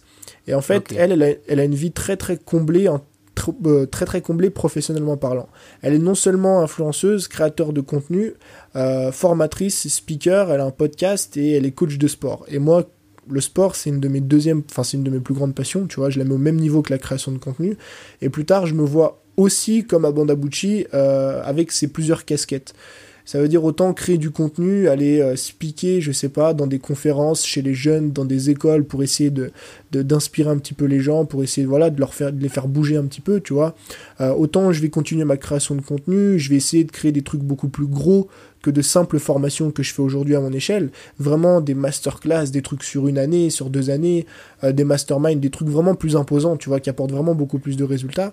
Et toujours dans une une optique de multicasquette, tu vois, essayer de d'aider les gens à atteindre leur objectif sportif, à se sentir mieux dans leur peau, dans leur corps au quotidien, parce que moi j'ai ce truc de, c'est une phrase, tu vois, qu'on qui est très très bateau, plus bateau tu meurs, je pense, mais c'est un esprit sain dans un corps sain, et pour moi, tu dois vraiment trouver dans ta vie un équilibre des deux, tu vois un équilibre des deux. Ça veut dire autant être épanoui professionnellement que personnellement et être en bonne santé et faire du sport. Et voilà, je parle pas de forcément avoir euh, six, tablettes, euh, des gros bras et tout. Moi, c'est vraiment pas un truc qui m'intéresse. Juste être épanoui, tu vois, personnellement. Euh, et ça passe pour moi par la pratique sportive, par plein de trucs comme ça. Donc c'est vraiment un truc, voilà, moi dans 20 ans, je me vois comme ça. Ouais, tu te verrais vraiment diversifier tout en créant, enfin en gardant les choses que tu aimes maintenant et en ayant un, beaucoup d'impact quoi, à grande échelle. Ouais, moi je pense que ce qui me définit le plus aujourd'hui, c'est que j'ai envie d'impacter un maximum de personnes. Ok. Et euh, actuellement, du coup, là, dans la création de contenu, vu que tu fais plusieurs types de contenu, c'est quoi que tu préfères faire? C'est écrit, euh, audio, euh, vidéo? Alors je mettrais l'audio et la vidéo au même stade. Ok. Parce que la vidéo, pour moi, enfin, le style de vidéo que je fais aujourd'hui, c'est pas le style de vidéo que je préfère. Euh, moi, vraiment, les vidéos que j'aime faire, mais je les fais plus en mode perso, je les publie pas sur YouTube, c'est euh, des vidéos style. Euh, bon, j'ai mis certains vlogs, mais c'est vraiment des vidéos plus travaillées, tu vois, de 2-3 minutes dans lesquelles, bon, bah, t'as vraiment un côté créatif, tu vois, qui arrive. ça, c'est des vidéos que je garde pour moi. Je pense que prochainement, j'en mettrai quelques-unes que je fais qui me font un petit peu marrer, des vidéos un peu plus perso. Et le podcast, parce que ça me permet justement d'apporter un maximum de valeur, d'être moi-même, parce que mine de rien, quand tu appuies sur le bouton de la caméra, euh, tu as toujours une petite partie de toi qui est différente. Et après, justement, ces deux contenus-là, l'écrit. L'écrit, je le mets vraiment en dernier, c'est un truc que j'aime bien faire, écrire, tu vois, ça me fait marrer un petit peu, je suis là, je tapote sur mon ordinateur. Mais si tu veux, tu as plus cet aspect, bah, sur le podcast, tu as plus cet aspect contenu que j'aime beaucoup, beaucoup, parce que tu peux vraiment apporter de la valeur. Tu sais que quand les gens mettent les écouteurs, ils t'écoutent jusqu'au bout en général. Et la vidéo, c'est vraiment ce côté créatif que j'aime. Et, euh, tu vois, moi, du coup, moi, j'ai vraiment pivoté vers, vers un côté plus créatif de mes vidéos. Bah, j'en avais marre. Tu vois, j'aimais pas, en fait, faire les vidéos simples. Et euh, est-ce que, toi, quand tu dis que tu les gardes pour toi ou quoi, ces vidéos créatives, est-ce qu'à terme, t'aimerais vraiment enfin tu vois continuer à faire des vidéos mais plus créatives de manière globale genre 80% de tes vidéos comme ça ou juste en garder de temps en temps pour le plaisir? Non je pense que vu que je suis dans une optique moi je suis dans une optique de masse contenu je pourrais pas me permettre. Ou alors si à la limite tu vois euh, peut-être alors attends je vais me réexpliquer du début. Moi je suis dans une optique de masse contenu. Si tu veux j'ai des idées qui débordent à la journée. Euh, peut-être parfois c'est vrai que je me répète un peu on va pas se mentir. Mais j'aime bien créer du contenu tu vois, si, si j'aimais pas, je ne je, serais pas là aujourd'hui. Donc je pense que ça se voit que j'aime bien. Et j'ai ce besoin, tu vois, de créer du contenu sur Internet et de publier régulièrement. Si euh, il y a une semaine où je publie une vidéo, je vais pas être bien. Je vais commencer à, à trembler, à transpirer un petit peu, tu vois. Donc j'ai ce besoin de créer beaucoup de contenu. Et le problème, c'est que si tu crées beaucoup de contenu, tu auras, auras du mal, en fait, à, avoir une régularité euh, si tu t'amuses à faire du gros montage, si tu veux. Tu vois, parce que mine de rien, c'est très compliqué, comme on dit, de faire qualité et quantité en même temps. Donc à la limite, euh, là où je me vois faire du contenu et qualitatif et quantitatif, c'est si j'ai une équipe derrière. À l'instar, je reprends mon exemple, mais de, Gary Vaynerchuk, euh, lui arrive à faire un vlog par jour parce qu'il ne fait absolument rien. Oui, voilà. Euh, il, a, il a un vidéo, enfin, il a un mec qui le, qui le filme, il a un monteur, il a un mec qui met en ligne, il a, tu vois, il a toute une équipe, 80 personnes derrière, donc il a de quoi faire. Et je pense que si un jour j'ai les moyens euh, de me payer une équipe, alors peut-être pas une équipe de 10 personnes, mais juste 2-3 personnes, ouais, je ferai des vidéos plus travaillées, mais plus régulièrement du coup. Est-ce que tu connais Casey Neistat? Ouais, ouais, mais lui, c'est. c'est un, des rares qui arrive à faire des vidéos de. Enfin, des films, des, courts-métrages tous les jours. Enfin, maintenant, il en fait moins, mais. Euh.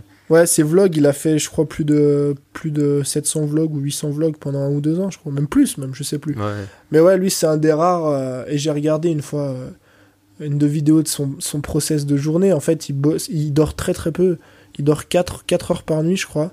ou 5 heures, même pas. Et il doit monter peut-être en fait, j'avais regardé, si tu veux, il, se lève le matin à 6 ou 7 heures.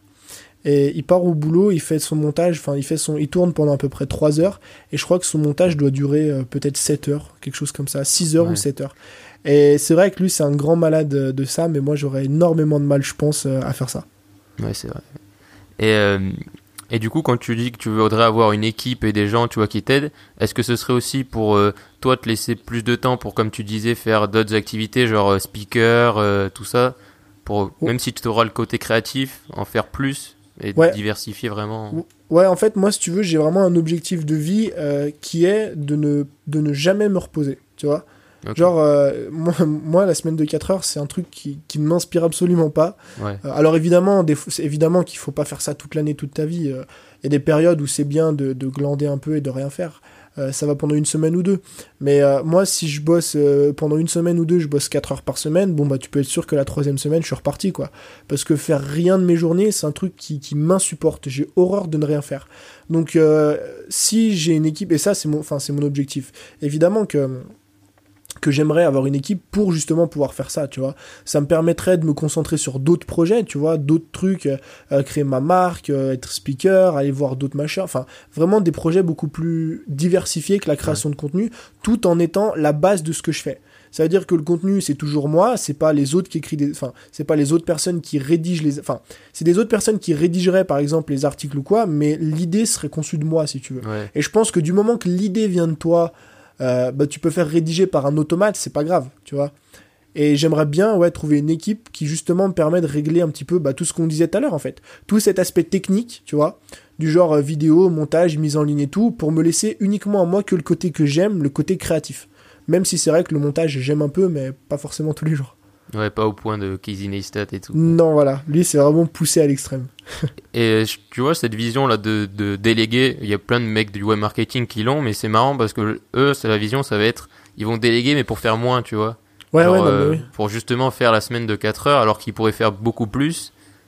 Euh, et impacter peut-être les gens plus aussi, et ils le font ah, pas, quoi. Ouais, je pense que tout est un. Tout est un problème de, de valeur et de relation que tu vas avoir avec ton audience, tu vois. Moi, je, en fait, ça fait, franchement, ça fait trop, euh, ça fait trop lèche-bot ce que je vais faire. Mais Gary Vaynerchuk, c'est, c'est celui vers qui je m'approche le plus parce que le mec a quand même 3 millions d'abonnés sur YouTube et trouve le temps d'aller dîner et de recevoir des personnes dans ses locaux. Dans ses locaux, le mec a 3 millions d'abonnés et il prend le temps, 10 minutes, 15 minutes par jour, de recevoir des abonnés gratuitement et de répondre à leurs questions. Alors tu te dis qu'en France, on a des en France, je pense n'importe, ouais, on s'en fout quoi. Mais t'as des mecs qui ont à peine 20, 30, 40 000 abonnés et qui prennent même pas le temps, tu vois, d'aller voir leurs abonnés ou discuter avec eux. Et moi, je sais pertinemment, c'est mes valeurs à moi, c'est ce que je veux construire, que sur le long terme, le très long terme, même si j'ai 100 000, 1 million, 2 millions d'abonnés, je vais toujours avoir et vouloir avoir cette proximité d'audience, d'essayer d'aider des personnes sans à chaque fois demander de raquer, tu vois. Parce que Gary Vee, il pourrait demander 500 euh, euros pour passer une journée avec lui, mais il s'en fout, de l'argent, il en a à foison. Son entreprise génère peut-être 150 millions d'euros par an, tu vois. Donc il s'en fout de l'argent. Lui, ce qu'il veut, c'est aider les gens et il veut créer une vraie relation. Et moi, c'est vraiment ce que je cherche, tu vois. Donc j'ai ce côté-là de ouais, je veux déléguer, mais j'ai pas envie de déléguer n'importe quoi. J'ai pas envie que les articles ça vienne pas de moi. J'ai pas envie que les vidéos ça vienne pas de moi. J'ai pas envie de travailler moins. Moi, ce que j'ai envie de faire, c'est enlever tout l'aspect chiant, celui que j'aime le moins, pour garder que ce que j'aime. et sur le long terme, pouvoir travailler et prendre du temps pour les personnes qui me suivent. Tu vois, leur apporter de la vraie valeur, euh, quitte, ouais, voilà, à, avoir des bureaux, les enfin, j'allais dire les récupérer. Avoir des bureaux, discuter avec eux, machin, mais toujours dans ce truc de, de relation de moi je m'adresse pas à des robots je m'adresse à des personnes tu vois. Et j'ai pas envie d'avoir un business qui tourne euh, tu sais le, rêve de beaucoup de personnes qui tourne en automatique euh, et qui fait juste encaisser enfin générer de l'argent tous les mois. Et tu vois euh, vu qu'on parle beaucoup de Gary pour finir sur Gary lui tout ce qu'il fait il, en parle beaucoup il le fait pour la, la reconnaissance tu vois enfin l'héritage ouais. tu vois. Et du coup, toi, est-ce que cette notion d'héritage, de laisser quelque chose, tu vois, après, après ta mort, quoi, enfin voilà, quand on sera mort, est-ce que c'est important ça aussi, tu vois, ou, euh, ou pas pour toi? Alors moi j'ai une notion d'héritage, mais plus euh, au, présent qu'au futur. En fait, je pense pas forcément à après la mort, tu sais, je pense pas à me dire, euh, ok, j'ai laissé une trace de mon passage derrière moi. C'est vrai que c'est génial. Si, si dans 20, enfin si dans, je sais pas, dans allez, on va dire dans 80 ans, je me laisse un peu de, temps. si dans, si dans 80 ans, on, parle de moi à l'école, ou on parle de moi, tu vois, comme euh, étant, je passe à la télé parce que je viens de mourir, évidemment que ce serait génial. Mais moi, ce qui compte, c'est pas comment est-ce qu'on va me reconnaître après ma mort, c'est comment est-ce qu'on me reconnaît aujourd'hui.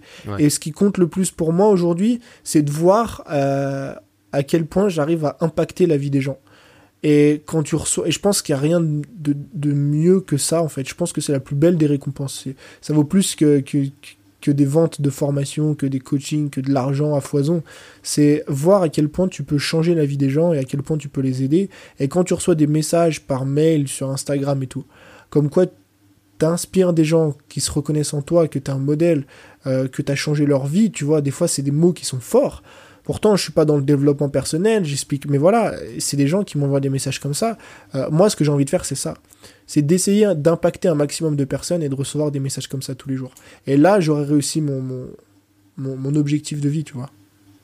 Et cette notion d'impact, je pense qu'elle est aussi liée beaucoup, tu vois, à l'honnêteté.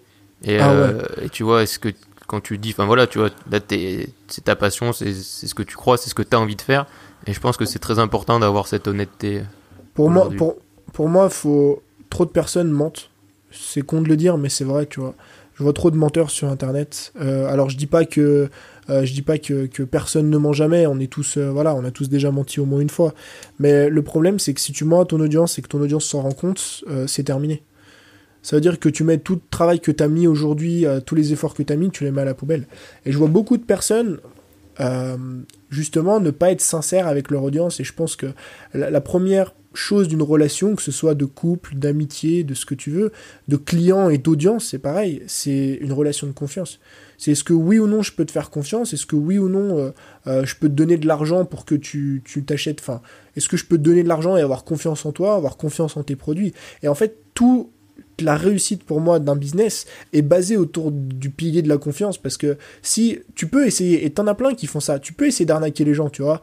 Je veux dire, c'est facile, hein. Euh, tu, fais une page de vente, un beau truc, tu trouves un besoin un petit peu, euh, un petit peu qui fait mal, tu t'intéresses un petit peu au copywriting, euh, tu vas toujours essayer de trouver, enfin, tu vas toujours réussir à arnaquer des gens. Maintenant, ce qui compte, c'est quoi? Est-ce que ce qui compte, c'est de faire de l'argent à court terme ou de construire quelque chose de durable sur le long terme? Tu peux arnaquer 1000 personnes aujourd'hui, mais tu pourras pas les arnaquer mille fois, tu vois? Ouais. Moi, je pense qu'il vaut mieux, à la limite, être sincère aujourd'hui, quitte à faire euh, bah, moins de ventes, parce que c'est souvent là-dessus qu'on ment, tu vois. Quitte à faire moins de ventes, quitte à avoir moins de résultats, quitte à travailler plus, mais tu verras que sur le long terme, tu vas être mille fois gagnant. Et combien de personnes aujourd'hui sautent d'opportunité en opportunité pour essayer de gagner de l'argent rapidement, à défaut d'être sincère je te prends un exemple l'autre jour, c'est un truc qui m'a vraiment tué, tu sais, mais euh, moi je, suivais un mec sur Snapchat l'autre fois, et en fait, euh, il, mettait des messages, tu sais, du genre, euh, je viens de gagner 1500 euros aujourd'hui, euh, envoyez-moi un message en MP si vous voulez gagner autant et tout, tu vois. Tu sais très bien que ce truc, faut pas envoyer de message. Et tu sais très bien qu'il y en a qui vont en envoyer et qu'il y en a qui vont perdre de l'argent. Mais le problème, c'est que ce mec-là, dans un mois, bah, il va devoir, il va devoir, il va devoir, oula, je vais pas y arriver. ce mec-là, dans un mois, il va devoir trouver, voilà, une autre méthode. Une autre façon d'arnaquer les gens, tu vois. Et moi, je pense que plus t'es honnête, mieux c'est. Et il y a beaucoup de personnes qui vont, qui, réagissent, enfin beaucoup encore, j'ai une audience qui est gentille moi. Mais il y a beaucoup de personnes qui me disent que ce qu'on fait c'est de vendre du vent et de vendre du sable, tu sais. Euh, on vend du vent, on vend du rêve aux gens parce qu'on vend des formations pour vendre des formations, c'est un truc qu'on voit souvent, tu vois, ça me fait rire. Mais les résultats c'est quoi? C'est que tu regardes les avis des formations, tu t'intéresses aux gens qui ont vraiment acheté ces formations et tu vois qu'à chaque fois c'est des personnes qui sont satisfaites, tu vois. Donc tu vois que tu es honnête avec les gens, que t'es pas un menteur et que quand tu leur promets quelque chose, ils l'ont à la fin. Donc je pense que même si tu crées du contenu, il faut toujours laisser parler les gens, il faut rester honnête avec toi-même et honnête avec tes clients. Tes clients ou tes fans ou qui, des personnes qui te suivent. Quoi. Et, tu vois, je pense que cette notion d'honnêteté a été un peu entachée euh, par, euh, par certains scandales, enfin tu vois, toute proportion gardée, mais Emmanuel Fredenrich ou des, où il y avait eu un... J'ai vu que je crois que tu en avais parlé dans, une de tes vidéos, enfin c'était peut-être il y a longtemps, sur le scandale, tu sais, sur les coachs ou ce genre de choses. Oui, oui. Et, euh, et qu'est-ce que tu penses, enfin, tu vois, de cette vision euh, du monde qui est, qui est pas dans le web marketing ou qui est pas directement dans ça, tu vois, et qui va juger 100% tu vois de cet univers-là avec euh, des gens qui ont fait des erreurs ou même pas, tu vois, quand c'est David Laroche ou quoi, c'est des gens qui font juste ce qu'ils aiment. En fait, moi je pense que c'est des personnes. de toute façon, tu peux t'en rendre compte, tu verras. les personnes qui critiquent sont jamais les personnes qui achètent. Ça veut dire qu'elles ne savent même pas ce qu'il y a derrière le produit, elles ne savent même pas ce que tu peux leur apporter, elles ne savent même pas comment tu peux changer des vies. Que ce soit pour euh, Emmanuel Fredenrich ou euh, les coachs en développement personnel, euh, bien souvent les personnes qui arrivent et qui critiquent sont les personnes qui ne connaissent pas, qui n'ont pas envie de connaître la thématique, et qui, pour moi, en tout cas à mon échelle, sont des frustrés, tu vois. Parce que moi, je, suis désolé, je suis pas, je considère comme étant pas un mec frustré dans la vie. Et quand je vais sur euh, YouTube et que je vois un mec qui vend un produit, euh, je vais pas m'amuser à mettre un commentaire, ouais, ton produit c'est pourri, c'est de la merde, tu vois. Euh, si je suis pas frustré, je m'en fous et je change de vidéo, terminé. Pour moi, tous les mecs qui laissent des commentaires, que ce soit sur les produits ou même sur YouTube, c'est des personnes qui sont frustrées, tu vois. Euh, tu laisses jamais des commentaires quand tout va bien dans ta vie. Mais ce truc, je pense que ça a été entaché justement par des personnes qui ne connaissent pas le domaine.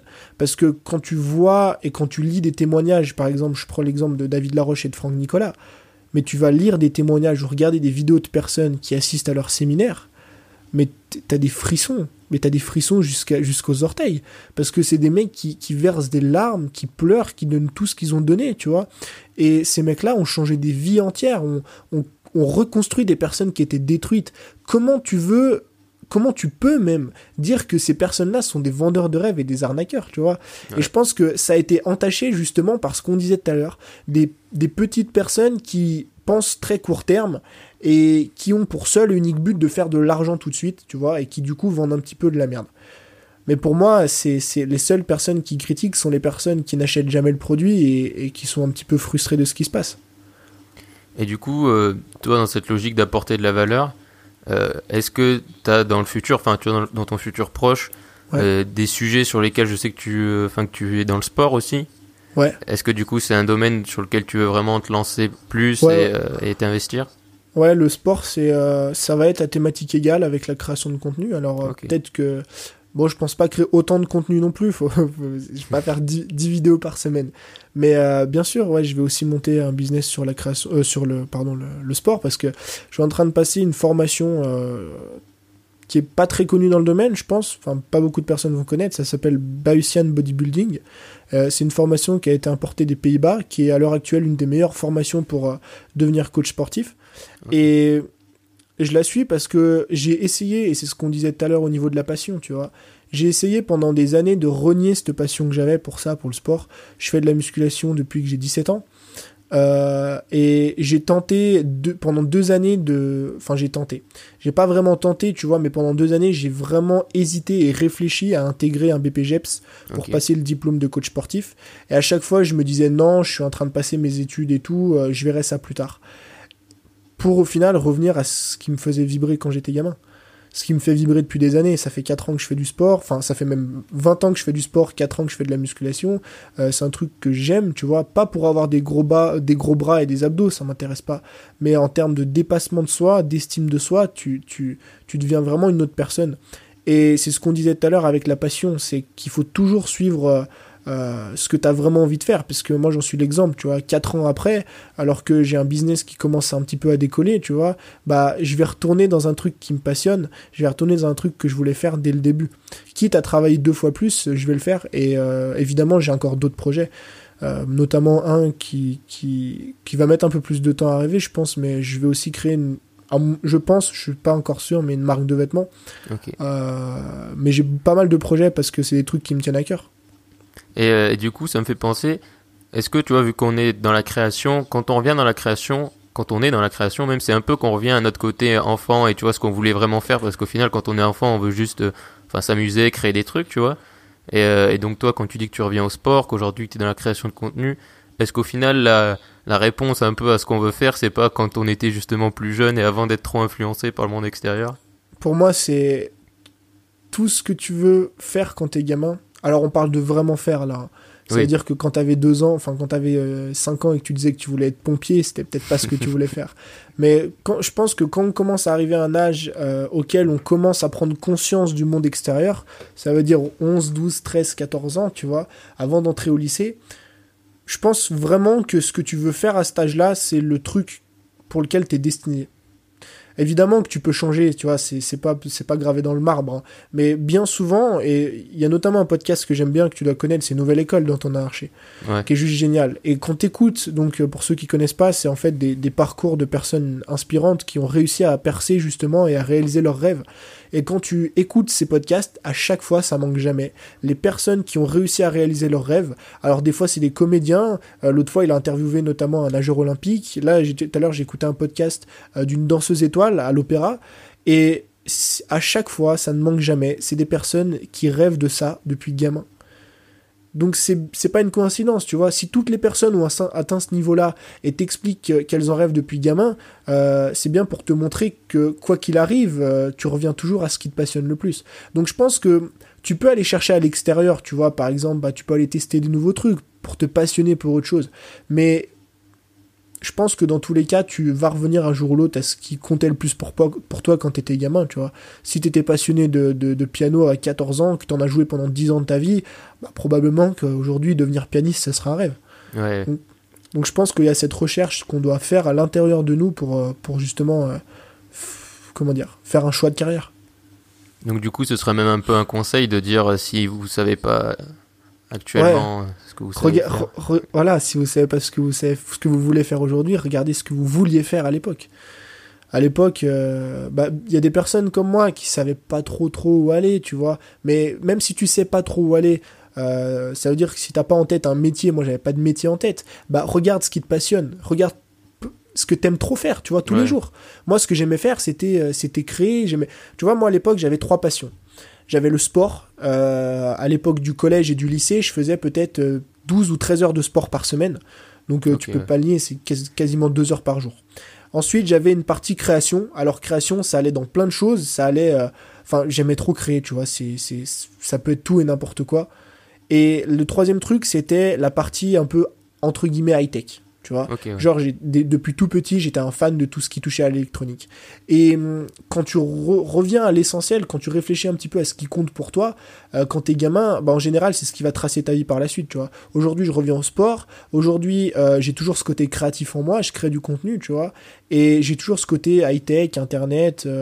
Euh, j'adore la vidéo, le montage, je suis fan, enfin je suis fan, j'aime bien les appareils photo, des trucs comme ça. Donc tu reviens toujours à ce qui compte pour toi, alors que ce soit que tu aies mis un mot dessus sur le métier ou que ce soit des passions que tu pratiques au quotidien, je pense qu'en général, peut-être à 9 personnes sur 10, 8 personnes sur 10 euh, ont envie, enfin ont déjà trouvé leur voie plutôt. Ouais, c'est juste qu'il faut essayer de se souvenir de, ce qu'on aimait faire et de ce qu'on voulait faire quoi. Ouais, tu peux demander à ta mère. Tu dis mais maman, qu'est-ce que j'aimais faire quand j'étais petit? Et elle va te dire bah toi t'aimais trop euh, j'en sais rien tu vois t'aimais trop euh, euh, t'aimais trop prendre soin des animaux ouais, fais, vétérinaire tu vois. Un truc comme ça je sais pas. Et est-ce que tu penses qu'aussi c'est genre aujourd'hui enfin quand on est du coup adulte la question c'est pas aussi qu'est-ce que tu serais prêt à faire sans être payé tu vois pour le faire? Voilà. Ah ouais non ça c'est une question qui est géniale.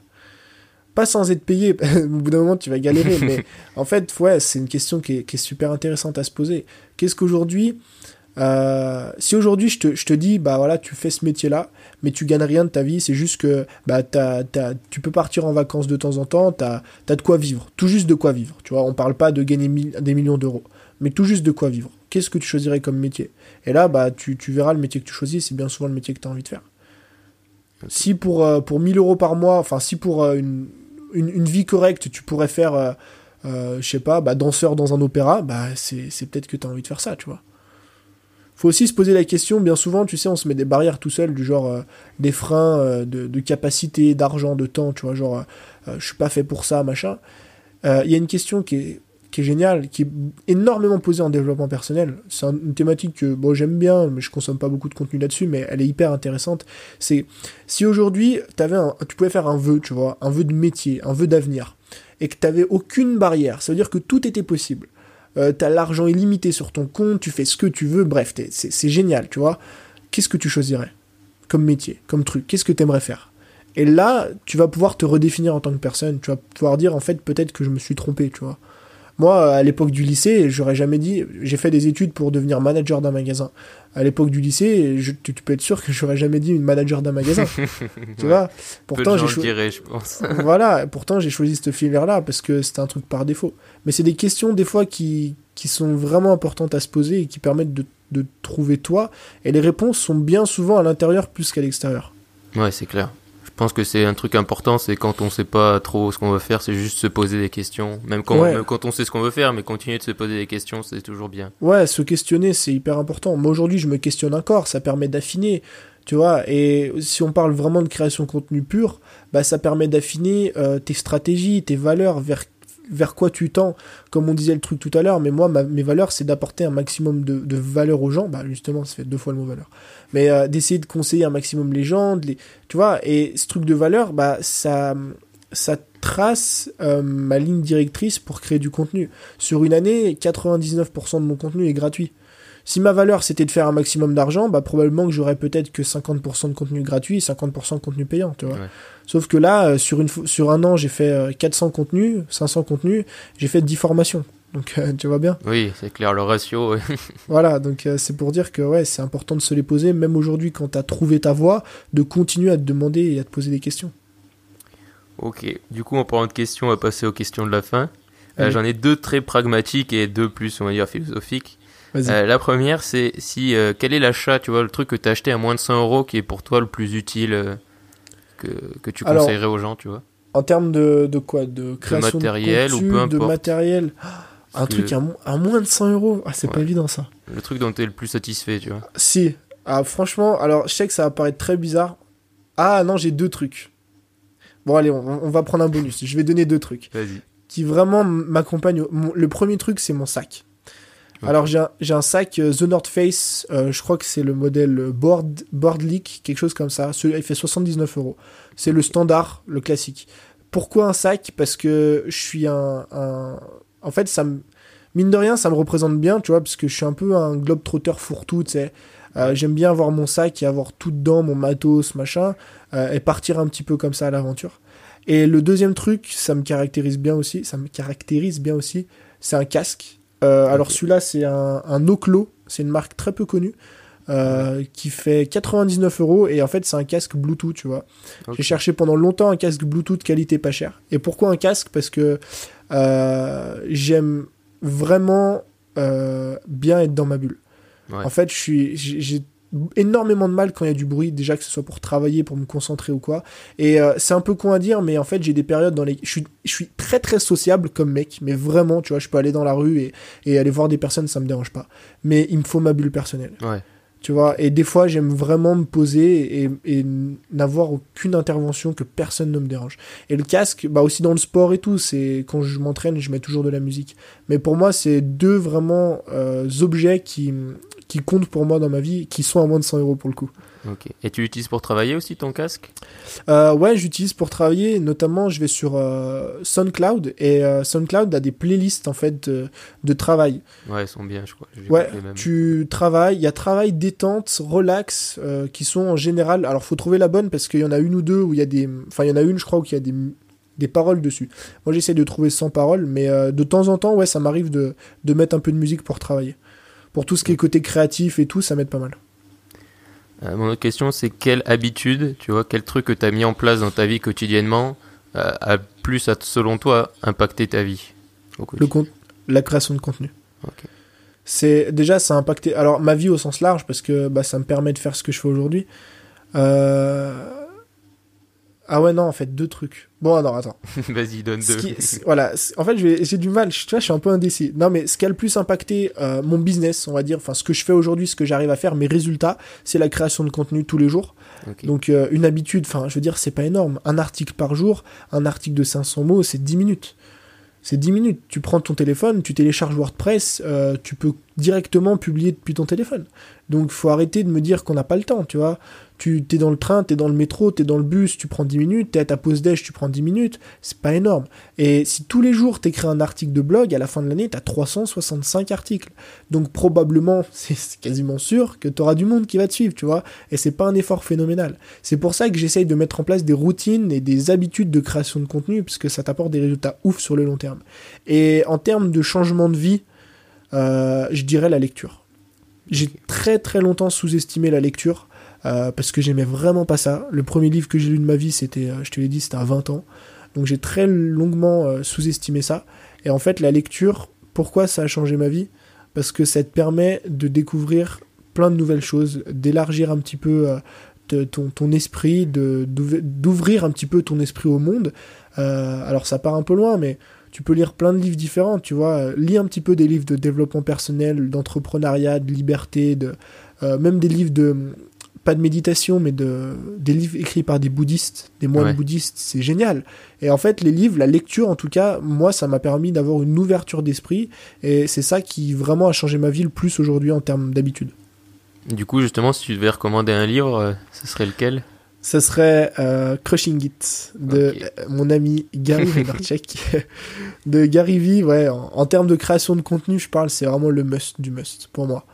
Euh, vraiment plein de pépites dedans et en fait ça t'apprend et c'est surtout en fait plus un truc basé sur le branding que sur le contenu et ça te montre qu'aujourd'hui le branding c'est peut-être ce qui est le plus important sur internet et qu'en fait peu importe qui tu es de quelle classe sociale tu viens euh, peu importe l'argent que tu as t'es en mesure aujourd'hui de monter un empire parce que t'as un téléphone dans la main. Et ce téléphone il permet de, de, de, te montrer au monde tu vois. Alors évidemment il faut aimer un petit peu se montrer euh, si t'es créateur de contenu. Mais en gros il explique voilà la puissance du branding. Il te donne plein de façons de, de, de vivre un petit peu de ta passion ou de créer quelque chose autour de toi. Et euh, franchement c'est pour moi le meilleur livre que j'ai lu aujourd'hui. Ouais, c'est vrai que c'est un excellent livre. Ouais. Euh, si tu pouvais faire passer un message tu vois une phrase au monde entier ce serait lequel? Arrêtez de vivre une vie par défaut et vivre une vie de choix. Ok, ça me va. C'est très euh, court. Et ensuite, si tu pouvais donner un conseil ou euh, si tu pouvais te parler à toi quand tu as commencé euh, ton aventure de création de contenu, d'entrepreneuriat, ce serait quoi? Quand j'ai commencé, alors si j'aurais un message à faire passer, c'est même si j'en étais persuadé, moi je savais que moi en fait tu vois je suis un mec un peu chelou mais quand j'ai commencé je me faisais pas trop de soucis parce que je savais que j'allais réussir. Je savais pas comment, je savais pas de quoi j'allais en vivre, je savais pas combien j'allais gagner, tu vois, c'était des questions encore euh, euh, auxquelles je devais répondre, mais il y a une chose dont j'étais sûr, c'était que j'allais réussir. Peut-être dans un an, dans deux ans, dans dix ans, mais j'allais le faire. Donc je me dirais pas, euh, t'inquiète mon gars, tu vas réussir, mais je me dirais plutôt, t'inquiète mon gars, les autres te disent de la merde. Parce que je suis convaincu de plus en plus qu'aujourd'hui, euh, toutes les critiques extérieures, alors des fois qui sont constructives ou qui paraissent constructives, mais qui font quand même mal, tu vois. Moi, au début, on m'a souvent dit, mais pourquoi tu fais ça Tu devrais pas faire comme ça, c'est pas machin, ces trucs. Euh, et quand des personnes te posent ce genre de questions, ou des fois quand tu reçois des commentaires, euh, des fois, je recevais des ta gueule, des, des nique ta mère, des trucs un peu, voilà, gentils, tu vois. euh, des bonnes insultes. Et des fois, des mecs qui me disaient carrément que ce que je faisais, que c'était pourri et qu'il fallait que j'arrête. Euh, comment dire que quand tu commences, tu vois, ça te détruit, ça te, ça te paralyse. Tu te dis, mais en fait, euh, pourquoi je fais ça? Autant retourner à ce que je faisais avant et arrêter tout ce que je fais aujourd'hui. Donc si je pouvais revenir un an en arrière, je me dirais, mec, écoute-toi, n'écoute pas les autres et quoi qu'il arrive, mais surtout quoi qu'il arrive, tu fonces. Tu continues, tu t'arrêtes jamais et c'est comme ça que tu vas réussir. Parce que c'est pas en t'accrochant aux commentaires et aux avis des autres personnes euh, que tu vas vraiment construire qui tu es, tu vois. Donc je pense que, et c'est d'ailleurs un message que je, peux passer à tout le monde, c'est que peu importe ce que les gens vont te dire, euh, les profs ou qui tu veux, que t'es une merde, que tu n'y arriveras jamais, que, que c'est mort, que c'est trop tard, que c'est X ou Y, fais ce que tu as envie de faire et fais-le à fond. Ok, super. Bah écoute, merci beaucoup Tony. Y a pas de si les gens veulent te retrouver sur, euh, sur internet, du coup, c'est Tony Neves. Ouais, alors euh, ouais, tous mes réseaux c'est euh, Tony Neves, sauf Instagram c'est Tony NVS, tout accroché. Ok, je mettrai les liens dans la description pour ceux qui sont intéressés. Voilà, pas de souci. Bah du coup, merci, puis je te dis à une prochaine. Ok, bah, c'était très sympa, puis à une prochaine. Ciao. Ciao. Voilà les anticonformistes, j'espère que ce premier interview vous a plu. Tu peux aller suivre Tony du coup sur ses différents réseaux sociaux, donc Tony Neves, et dans tous les cas, je t'ai mis tous les liens dans la description de ce podcast. Si c'est pas encore le cas, eh ben abonne-toi à ce podcast et tu peux aussi retrouver mes réseaux sociaux dans la description. Je te dis à une prochaine et surtout reste optimiste.